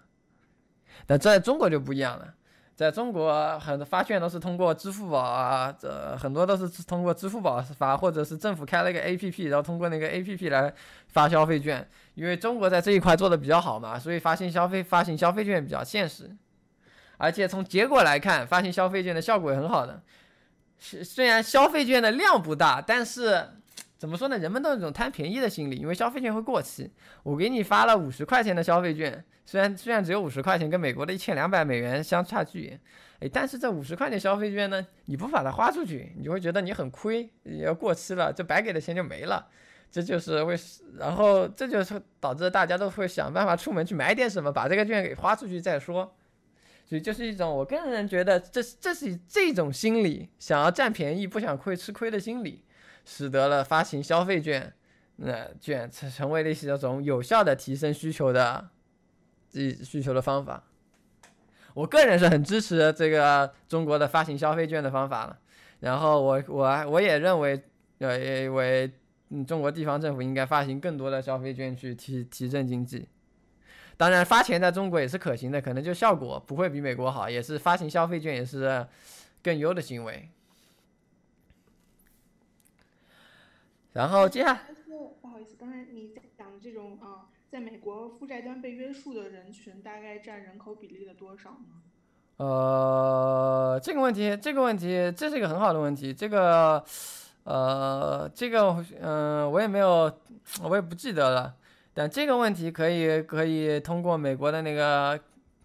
呃，叫做那个 SCF data（Survey of Consumer Finance） 的那个数据上去看。然后那个数据都是公开的，你可以把他所有的人拉下来，然后你看一看谁是谁的负那个净资产为负，基本上就可以看出那些人就基本上可以说是负债端最约束的人。那一部分人呢呃具体多少数字我也不记得了。好的，谢谢。然后对于失，然后就是一个失业保险的问题，中国是完全没有采用任何的呃失业保险的手段。而且美国是采用了，而且美国这个失业保险条款是在国会当时辩论的时候，这个条款我在新闻里看到是被争议最大的条款。为什么这个条款有这么大的争议呢？嗯，那是那是因为失业保险金会对于劳动力市场会有一个扭曲作用。高额的失业保险金会降低人们的工作倾向，使人们找对于找工作时候的保留。保留工资上升，什么叫保留工资？就是你们在找工作的时候，你们对于工资有个心理预期，有一个心理预期。比如说，呃，比如说你们找工作，年薪十万以下的工作你都不会考虑的，年薪十万以上的工作你才会接。呃，嗯，你你才会考，你你才会去接。所以这个，那如果是这样的话，那这个十万就是你的保留工资。那这你。但但是你如果你的失业保险金高的话，你的保留工资就会就会额外升高，这是为什么呢？比如说，比比如说你你不工作一分钱都没有，那你的保留工资就会非常低，因为你不工作你就要饿死了。如果你对方给你开无论开一个什么工资，你都必须得接受它，这个时候你的保留工资非常低。但是你有了每周六百块的话。比如说一个工作要求你，呃呃，给每周给你五百块，你就不可能去做它。为什么？因为你不工作都能每周每周拿六百块，你为什么要去过要去干那样一个工作呢？所以有了失业保险金以后，它就会使得这个人们对于找工作的时候保留工资上升。从宏宏观看，就意味着劳动市场去场的场变得趋紧，然后会导致呃劳动力供给下降。也在企业方面就会导致企业的人工用工成本上升，所以这个都是对，其实都是对经济非常非常非常的不利的。那为什么美国还是要推出这个政策呢？这就是因为没有工作的人是没有没有工作没有交过税的人是没有办法拿拿那个一千两百美元的补助的。但是美国政府也必须照顾到那些人，那些人给他们发失业保险金的话，他们也同样是为了帮助那些。呃，是写没有工作、负债单被约束的人，跟那个直接发钱的道理是一样的。但是在中国的话，这一部分比较少。如果你发失业保险金的话，可能作用也比较小。当然，在中国采取了什么样的政策去保住大家的收入呢？就比如说，呃，国企吧，国企，中国可以要求要求国企们都不要不要解解雇员工，给国企直接的财政支持，让他不要解雇员工。也呃采取了类似于这样的政策，所以在中国，我我个人觉得，在中国政策圈眼呃政策圈的啊眼中，其实帮助了企业，就是帮助了个人。你帮助了企业的话，如果企业只要还能给呃劳劳动人员发出工资的话，就相当于在均衡的角度上，就相当于也也帮助了呃的呃也帮助了员工，也帮助了个人。所以，对于个人，呃来说，不需要额外的这失业保险金的这样一种，呃，这样一种政策。嗯，当然，这个这个中国对于个人的补，呃财财政支持力度，这也是一个呃挺有争议的话题。就是有些人认为中国还是应该应该发钱发失业保险，有些人认为有些人跟现在的政策一样，呃，觉得不需要就可以了。也了，呃，其实这这这一块是有争议的，在对个人、对企业之外，然后剩下的就是抗击疫情。美国只是美国就是一个法律文件，一千八百亿美元支持医疗系统，然后这一千八百亿元怎么用呢？反正发给各大医院，然后让各大医院自主决定，基本上基本上就是这样。这一千八百亿美元，然后也没有什么细则。而在抗击疫情，在中国是一个，我觉。绝对是属于是最最最最最最优先级的政策，就优优先级的呃政策目标，所以我们呃可以呃政府想了各种各种各种各样的办法去抗击这个疫情。我们刚才讲到过，所有产生的费用都是财政买单的，其实这个数额其实是呃非常也是非常大的。所以中国的财政政策的最大重点还是第一一个是对企业的帮助，另外一个就是抗击疫情。然后最后一个就是政府主导投投资，有政府主主导投资，在美国就是一个，已经是很长时间里都已经很难执行的一个操作了。为什么呢？就是因为党派之争，而且政府主导投资的周期比较长，然后一旦周期长的话，然后嗯，你一边想一边想要推动，就会遭到另一边的反对，所以然后这然后换了一个总统以后，之前的就要全盘给推掉，所以这个在美国。那最在在美国近些年来，这个就和就已经很少见到以政府政府为主导的操作了。我们也知道，呃，大家天天都喷，也包括美国政客也喷美国基础设施不行。但是该怎么办呢？这么多年了，美国政府也没拿出什么办法去改善基础设施。但是中国就不一样了，因为中国在这个还是政治体制的不一样，导致了导致了这个政策框架的不一样，也导致了选择的不一样。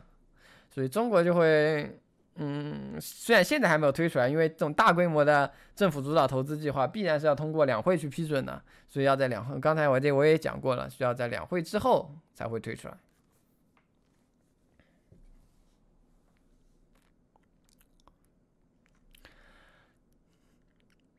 好好，接下来让我们最后要最后让我们看来看一下，呃，这些政策的效果。因为美国财政政策，美国才还在疫情还处于疫情的中期阶段，所以经济会经济能不能恢复，呃，我们现在还不知道，因为它也就美国想要复工复产也就刚刚开始的。但是我们可以看它像看一下从，呃呃货币政策是不是成是不是成功了？看起来，呃这一张图是呃美联储的在公开市场上的操作图，我们看到在三月初的时候。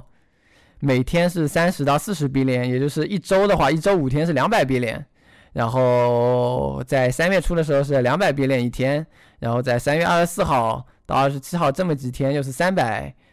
然后是七十五七十五比连一天，然后是然后都是几十一天，然后这一天也是七十五，然后这两天是一百二，然后这些是两百一百五七十五十四。我们可以发现，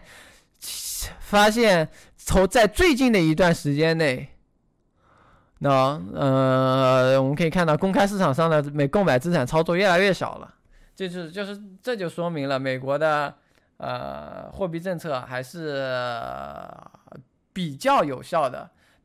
呃，金融市场本来遇到了严重的联流动性危机的问题，需要美联储去购买大量的资产去解决。当然，呃，在执行了之后，我们可以发现，在最近美联储购买资产规模越来越小，它已经不需要再购买如此大的资产了。这就意味着金融市场、金融市场、金融体系在美国开始开始恢复。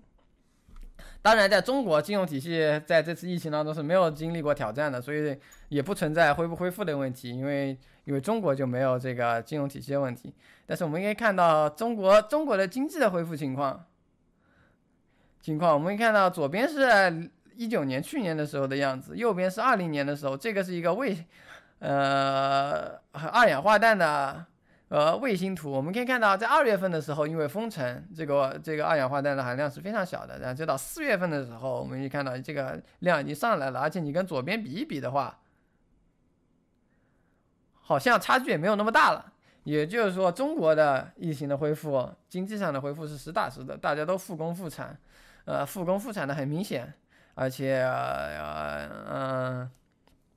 嗯，这这个属于一个。呃，外部的外部的指标，我们可以观测到的一个客很客观的指标，就是就是工厂重新启动了，然后这个含量就上升了。呃，二二氧化碳空气中二氧化碳含量上升了，我们就可以观我们就可以观测到。至于美国会怎么样呢？我们还需要呃一段时间，需要也许需要一个月、两个月、三个月。现在。我我也不是，呃，我也不懂，我也不懂疫情。我作为一个经济学家是没有办法预测疫情是怎么怎么发展的，所以这个我也没有办法预测。但是从中国的这样方面来看，这个经济恢复是实实在在的。好了，所以，呃，接下来就是问答时间，所以欢迎大家提问。所以我的提问箱也放在这个上面。当然，你们已经提的问题也会通过主持人，然后发到我的提问箱里。然后，然后接下来是大脑洞经济学是我的公众号，呃呃，会有很上面有很多我对经济的看法。然后我会把我的直播都写成文章，以后呃把我的文案都发在这个公众号上。如果大家感兴趣的话，可以嗯，请大家关注一下。然后让让我们先休息五分钟，待会儿我去喝一口水，然后待会儿的待会儿来呃来回答大家的问题。好的，非常感谢主主讲人。然后大家如果有问题的话，也继续可以继续在呃 YouTube 直播间或者是微信平平台，还有呃刚才主讲人放这个提问箱都可以留言提问，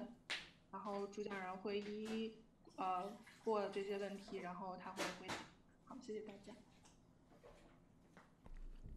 好，那我们继续。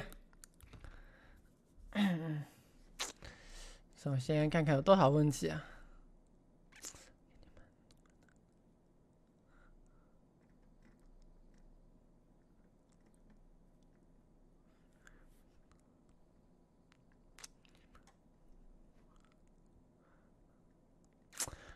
好，那我们继续，我们现在回答一些问题。所以从这里开始。让国外央行持有更多的美元，对美国经济，呃，呃，有什么帮助呢？首先哦，你这肯定你你问的肯定是那个 central bank swap line 那个互那个互换，呃，因为这这个原因是因为整个呃的全世界金融的世界金融系统都是在一起的，如果 如果国呃。呃，国外的很多银行也在，呃，也是，也在美，呃，美国有分支机构也会参与美国的金融市场。如果如果他们垮掉的话，对对美国的金融市场也是一个，呃呃，有也会有很大的影响。另外一个就是，如果如果那些企业垮掉的话，会把那些国家的外国的经济给摧垮。对于外国的经济，把外国的经济摧垮，对于美国经济来说，肯定也不是好事儿。所所以，美联储呃，是所以美联储需要给呃呃给国国外的央行提供流动性，这样国外的央行就能把这些美元流动性交给国外的企业和国外的金融机构，它就可以呃就可以保保证这个那个国际金融市场不出现问题。呃，如果国际金融市场不出现问题，也就是相当于帮助了美国自己。所以这个我认为也是非常重要的。然后，然后其实也是一种美联储对这负责任的表现。他不仅的救了自己，也救了别人。当然，在这种情况下，救别人也相当于救自己。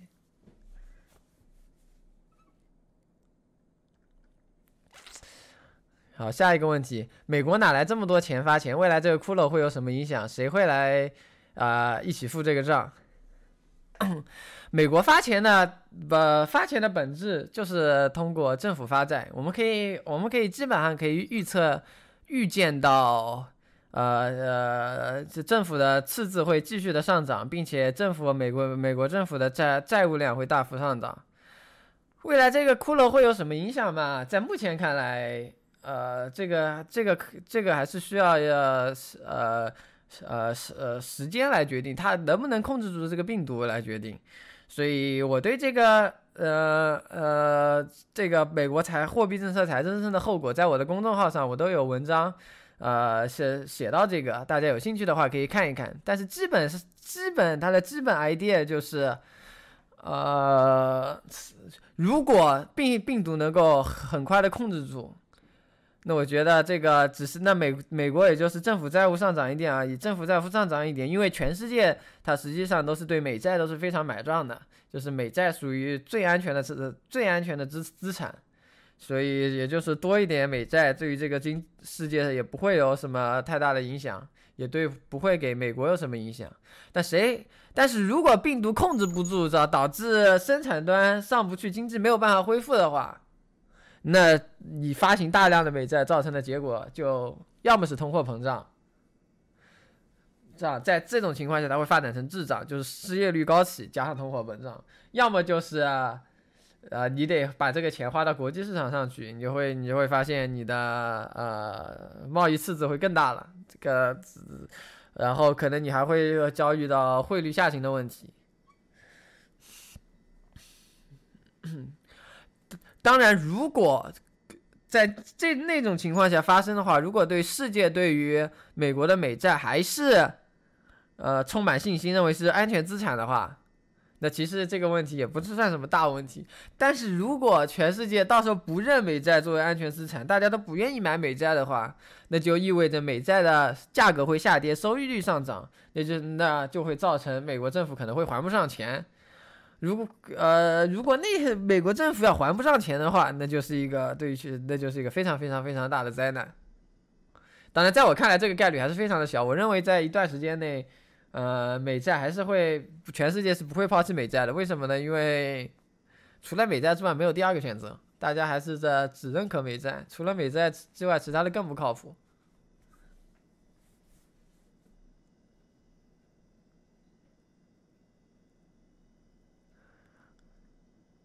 这一次美国货币财政政策跟一九一八年西班牙流感相比，区别是什么呢？诶，这个我倒真的不太清楚，因为我没有研究过一九一八年西班牙流感情况下美国采取了什么政，呃，什么手段。但是历史也比较久了，抱歉，这个问题我不知道。这个这个问题我已经回答过了，嗯。美国放水这么多，未来准备如何抵消放水带来啊负面的负面影响？中国如如何避免提供的贷款流向房市？嗯，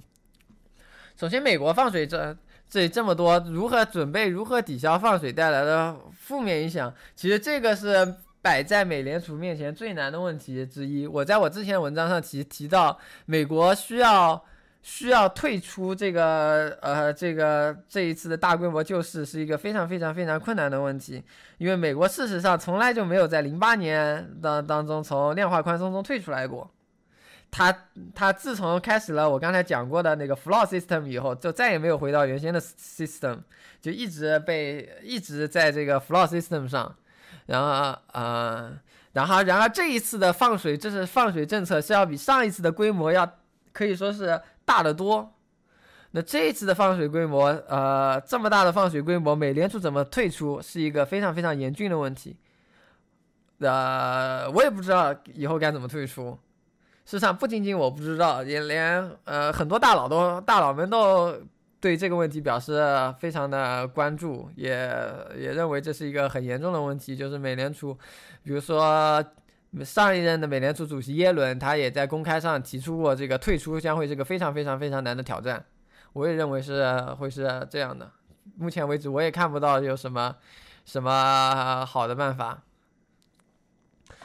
然后中国如何避免提供贷款流向房市？事实上，中国这次贷款是不太像是会是流流向房市的，呃呃，这个这是从效果上来看，它也没有流向房市。它为什么会这次不会流向房市呢？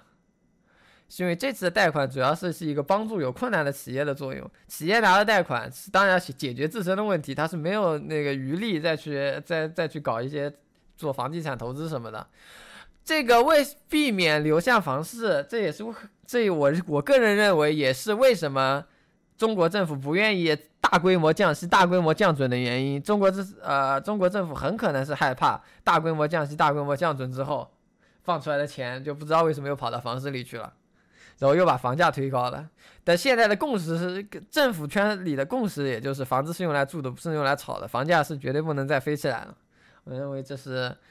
呃，所以，所以这一次中国政府的这种这种政策也没有太激进，呃，也是一种稳步推进。是它呃，政府有很多很多的目标，不把房价推起来、推高也是其中的目标之一，所以也属于那种走一步看一步的状态。美股从三月暴跌以后，四月反而走出一个牛市，这跟美联储放水有多大的关系？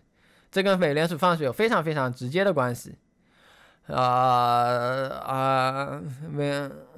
呃基本上就是三月份的暴跌是因为流动性危机，呃，整个金全全金融市场上的流动性危机，而四月走出了牛市，就是因为美联储出手解决了流动性危机，流动性危机没了，股市又涨起来了，这也很正常。所以我认为是一个，就是一个非常直接的原因。美联储不放水的话，那个那个整个金融市场都要崩掉。美联储的政策目标是什么？其中包括股市吗？它不包括股市。美联储的政策的，它的有两个绝对的目标，是一个是保持物价稳定，另外一个是保持啊呃就就业稳定。你在这两个主要的目标下，它还有很多很多的小目标，比如说保持金融市场健康啊，保持银行系统健康啊。其实，在这一次的放水中，最重要的美联储最大的目标就是要解决这个流动性危机的问题。问，呃，事实上，事实也证明了美联储如何如如此快速的行动，的的确确解在目前看来解决流动性危机。当然，当然从以往的呃从以往的经历史的经验来看，那危机都不是一次就到底的。就算不，无论是二九年大萧条，还是零八年金融危机，股市跌了一波以后，确实又经历过一波很大的反弹，但是反弹之后又开始下跌，然后再反弹再发下跌，就是整个危机都是经过经过这一轮一轮一轮一轮的。你现在涨涨回去了，不代表不代表危机已经解除了，接下来还是有可能又会造成，有是有可能又会有新的危机出来的。我在之前的我的公众号的文章里面是有有提到过这方面的内容，整整一个美国政美美美整一个美联储放水之后的放水背后可能产生的问题，都呃和它之后会发生什么，都在我的文章里有写，大家感兴趣的话可以可以去看一看。讲到了很多不太熟悉的概念，信息量也比较大，请问有推荐的文章或者书能够概括性的？了解一下提的提到的这些相关概念嘛？我觉得其实是一个，呃，其实我个人是觉得，比起看出来的话，其实 Wikipedia 讲的就挺讲的就挺好的。虽然 Wikipedia 是一个大家公众的平台，但是我也经常在 Wiki Wikipedia 上 Wikipedia 上或者什么 Investorpedia 上寻找一些一些啊没有见过的概念。当然，嗯，这可能是因为我我有自自己的基础知识体系。如果我接触一个新的概念，我只需要看 Wikipedia，我就可以把它放到我的知识体系当中。如果大家没有接触过的话，那可能是要以呃，嗯，可能是要以初呃可能会这这方面可能会有点困难。如果是大家真的感兴趣的话，我可以我可以推荐一个很有名的教科书，就是曼昆的《宏观经济学》。呃呃，我觉得这本书写的还是蛮好的，也把这个呃呃也写的比较简单易懂。这就是为什么它成为了这个世界上最流行的呃经济学教材之一。所以我觉得那个教教材是相当不错的。这如果你感兴趣，想要建立自己的知识体系的话，你可以去呃学习一下啊那本教材。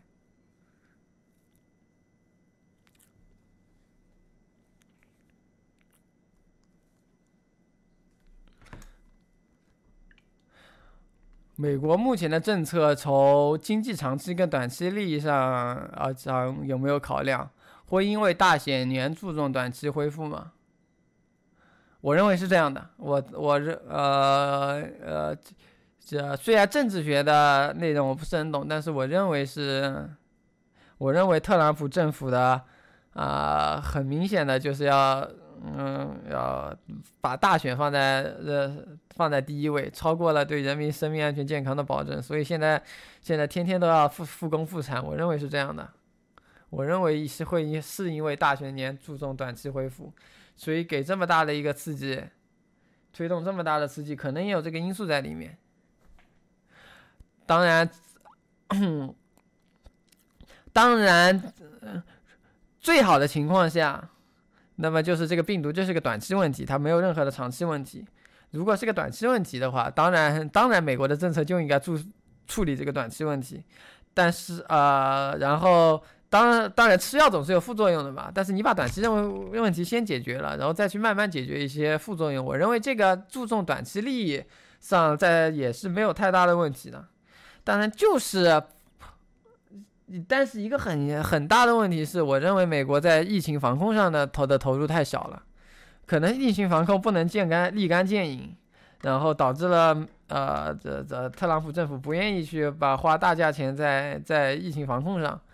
但是如果疫情防控做的不好的话，把把一个本来的短期问题拖拖成长期问题的话，那那这个事事情事情就严重了。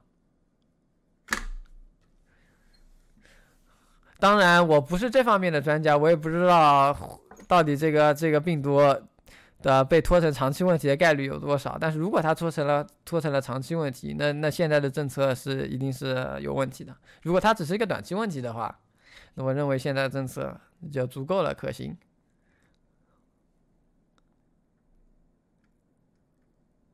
疫情过后，在美的支付方式会从刷卡改为扫码支付吗？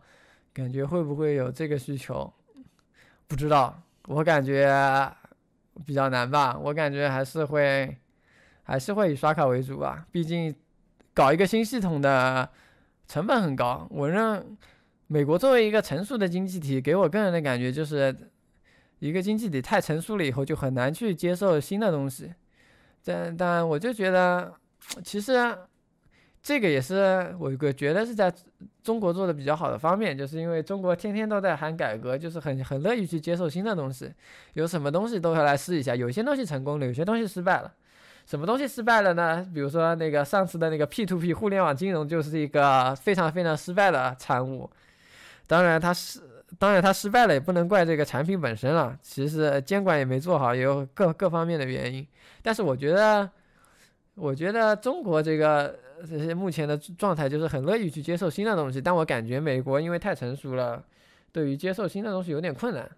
因为作为信用卡公司的话，他们靠信用卡就能赚钱，为什么要搞那么大的投入去改，去去改变成扫码支付呢？呃，我觉得还是这个还是有难度的。能谈谈美联储无限量化宽松的长远影响吗？这个在我的这个在我的文章里有写啊，因为呃为了节省一点时间，因为我的文章里呃有很大一块内容就是讲这个量化宽松的无限量化宽松的长远影响的，大家可以关注我的大脑洞经济学去关注一下啊，因为节约一点时间，因为这方面这个内容也比较比较多比较长的，以及一下子解释解释起来不太方啊啊不太方便。所以大家可以看一下我的文章，因为这是一个直接、直接、直接关系我的文章的问题。所以最近有很多针对美国通过发债收敛世界财富、分摊战争灾情成本的公众号文章。从经济学的角度来讲，美国是在通过国债收割世界羊毛吗？谢谢。从结果上来看是这样的，美国通过美国通过无限的发债，在美国的债这的债务有一个什么特点呢？它在危机的情况下，它的债券的价格会上涨。这这次在其他国家都是不呃都都是不是这样的。比如说，呃，比如说我们知道在巴西、阿根廷，他们无限发债以后，导致债债券价格雪崩、汇率雪崩，然后然后导致整个国家都被都崩溃了。但是美国通过发债，因为美国美债有个特点，它是全世界的安全资产，在危机来的时候，安全资产的价格上升。价格上升的话，这就意味着美美国发债的成本非常非常的低，然后全世界都需要买美债，呃，在危机的时候，全世界对美债的需求都会是就会上涨，然后价格上升，美美国发债的成本非常非常低，然后美国发了很多债，全世界都会去买，都会都会去买这个美元美元债，在一个最贵的价格去买一个美美元呃美国美国国债，这就这就相当于是一个割羊毛的时候，你。你在你在美美债最贵的时候去全世界都去买美债，那就相当于肯定是买亏了嘛，相当于是在高买低卖，弄了半天。所以从经济的专业角度来讲，美国是在通过国债收割全世界羊毛，这也是我的博士论文中的一个和一个很大的论点，就是美国是可以通过国债收割世界羊毛的。事事实上是这样的。当然，当然美国是，其实这个美国跟世界关系呢，与其是美国去收割。全世界羊毛，我更认我更认为全世界跟美国的关系，就好像是那种你知道吧，土豪土豪听众跟女主播的关系，就是并不是女主播一定要让土豪听众给他们刷钱，而是土豪听众都是很自愿的，然后就给女主播打个呃各种各种打昂贵的礼物。其实这个系统也是这在这个系统也是这样的，就是其实美国并没有强迫任何人去买美债，但是只不过。因为一些原因嘛，因为美国美元是支配货币，然后你要跟你要在国际市场跟人家做交易，你就必须得先有美元。你要如果你要有美元，你就不你就绕不开要去买美债，然后通过美债做抵押去换成美元。所以这个。这个当然你也可以选择不跟大家做交易了，所以当然，所以这也是一个全世界主动选择呃美元的这一个过程，然后然后大家就习以为常了，嗯，长了，别人用美元，那也那也我也只能用美元了，大家所以就是这样一个关系，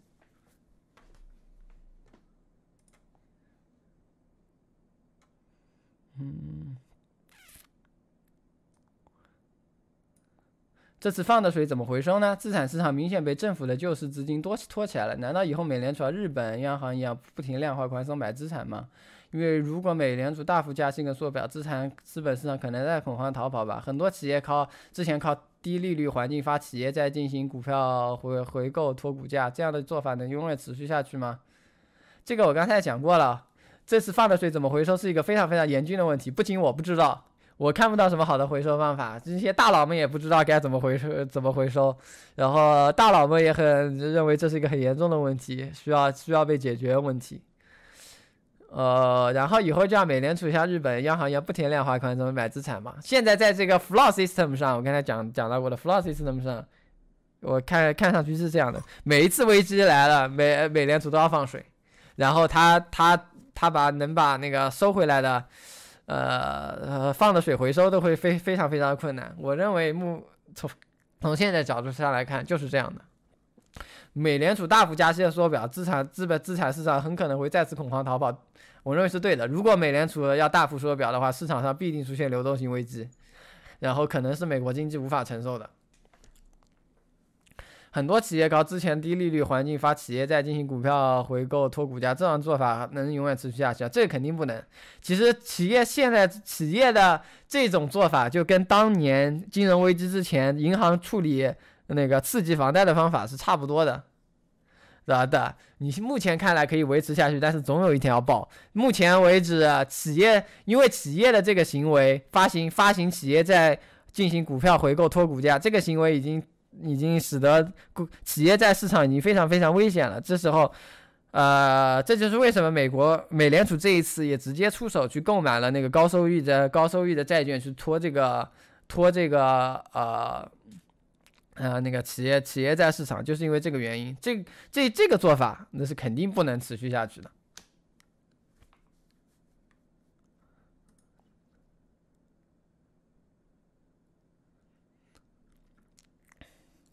房地产什么时候崩？这个是是没有问美国的还是中国的？我觉得双方的房地产市场都不会崩，崩溃是、呃、不太呃，嗯，在我看来都是房地产市场是、呃、不太可能会被呃崩溃的。你要让房贷崩溃，你就需要先在房呃房贷上积累足够大的风险。在美国，美国这个风险在我现在看来是零八年的时候的风险，通过现在监管来言已经不存在了。当然，在中国的话，中国的房地产是更不能不更不能崩的。支持支持支持房价不倒，支持把房价控制在一个小范围内波动，支持房价不倒，绝对是中国国策当中最重要的一个部分。所以肯定也是不会崩的。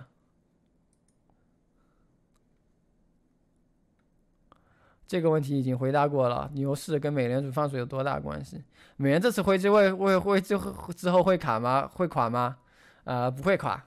在我在我看来是，在我看来是不会不会垮。当然不排除美国美国控制不住病毒，如果控制不住病毒，导致病毒再肆虐再肆虐的话，那那会发生什么就不好说了。至少如果病毒到的的确确是在现在这个阶段，然后就开始走下坡路了，然后就慢慢慢慢的退缩的话，那美国是美国的美元是没有任何理由它会倒掉的。如果拖成长期问题的话。如果拖成长期问题的话，那么，那么这个经济大大概率就会变成像大萧条时期一样，那个萧条会持续个三四年，直到病毒消失。病毒消失以后，还可能还会再需要很长的时间才能，啊，才能恢复。政策面跟基本面两方面是怎样？这个是什么意思啊？这个应该跟上一个呃问题是连着的，就是如果拖成长期问题的话。哦，政策面，呃，呃，首先基本面的话，如果是长期问题的话，那就是一个很糟糕的事情，那个超就可能会会的会超过呃大萧条的大萧条的时期的，可能可能需要有非常好好几年的时间来恢复恢复经济。但如果是政策面的话，啊，政策面就就不知道了，就要先先先要看谁上台了，是特朗普要继续当总统，还是拜登上台了？主要是美国的政策确实是因为每一个总统都不一样，它是非常非常不好预测的。所以，呃，当然，如果在美联储的话，方美联储的话，那量化宽松是肯定是不能避免的，就是零利率又会持续很多年，这是毫无疑问的。我可能会零利率会再持续个十年左右吧，起步起步十年吧，可能如果是长期问题的话，如果没有拖成长期问题的话，也会零利率也会持续三五年左右，我个人是这么觉得的。当然，财政政策就要跟总统有关了，这个就是真的不好预测。好了，那我回答完了。啊，太感谢了。哦，还有还有还有还有，负利率债券长期存在下。会有什么啊啊大的危机之类？就是美国还没有负利率债券吧？美国有负利率债券吗？美国是没有的，因为因为美国这套 floor 体系，它的那个呃那个利率下限就是 overnight repo，是隔夜市场的 repo 在中文叫什么？我都不知道。哎，让我想想，repo repo 在中文里叫什么？就是呃叫做 overnight repo，叫做。呃呃呃哦，回购，嗯哦，就是隔夜回购利率，那个利率目前的最低就是零，然后然后是所有的利率理论上都都是不会低于那个利率的，所以在负利率债券应该在美国是不存在了，当然在欧洲跟日本都有负利率，因为他们的的的那个体系不太一样，至于怎么不太一样的，我也没有具体研究过。这个问题我可以，我也可以去，呃，我也需要去研究一下才能回答这个问题。就是负利率债券在欧洲跟日本已经持续了很多年了，但是在应该是在美国是没有的。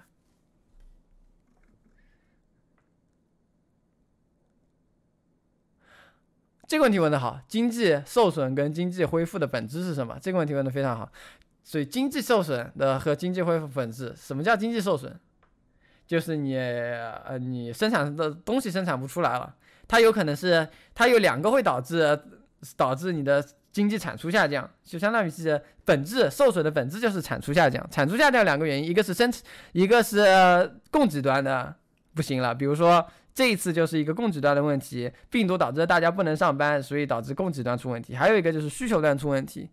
需求端出问题就是，呃，比如说美国的一九二九年危机就是需求端出问题，大家那个银行系统倒塌了以后，导致大家都没钱了，然后没钱怎么办呢？然后什么就会出现什么倒牛奶啊这种事情，这这种事件，那就是倒牛奶的话，那就是需求端出问题，你的产出产出来也不能被消化掉，就是你的这个经济产出就废掉了，所以它的经济受损的本质就是这个经济被应该说准确的说被被消费掉的经济产出。就是被利用了的经济产出下降了，经济恢复的本质，那就是这个产出又回来了。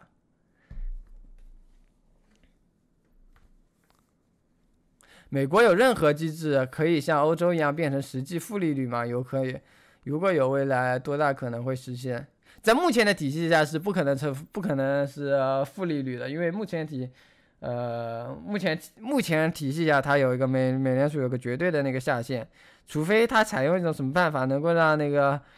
呃，隔夜隔夜回购利率变成负的，但是我认为是不会这样的。但是欧洲是怎么实行负利率的？它有一套不同的体系，我也不是很清楚，它那个负利率体系是怎么实现的。的，就是其中一种实现负利率体系的办法，可我忘了是哪个国家使用，是欧洲用的还是日本用的？我接到过，就是，就是当银行在银行系统里放在那个存款准备金的时候。要央行是要向银行收钱的，在美国央行是向银行发利息，但是在那些国家以后，好像是日本吧，央行是要向，嗯，央行是要向那个存款准备金收钱的。如果是这种情况下的话，它的利率就能被，嗯，那推到负端。但我觉得美国，我觉得在以我的了解下，不太可能会会搞负利率。因为，嗯，就是美联储的这套体系，嗯，没有没有让在任何任何让我感觉他们有向想要向负利率进军的动力。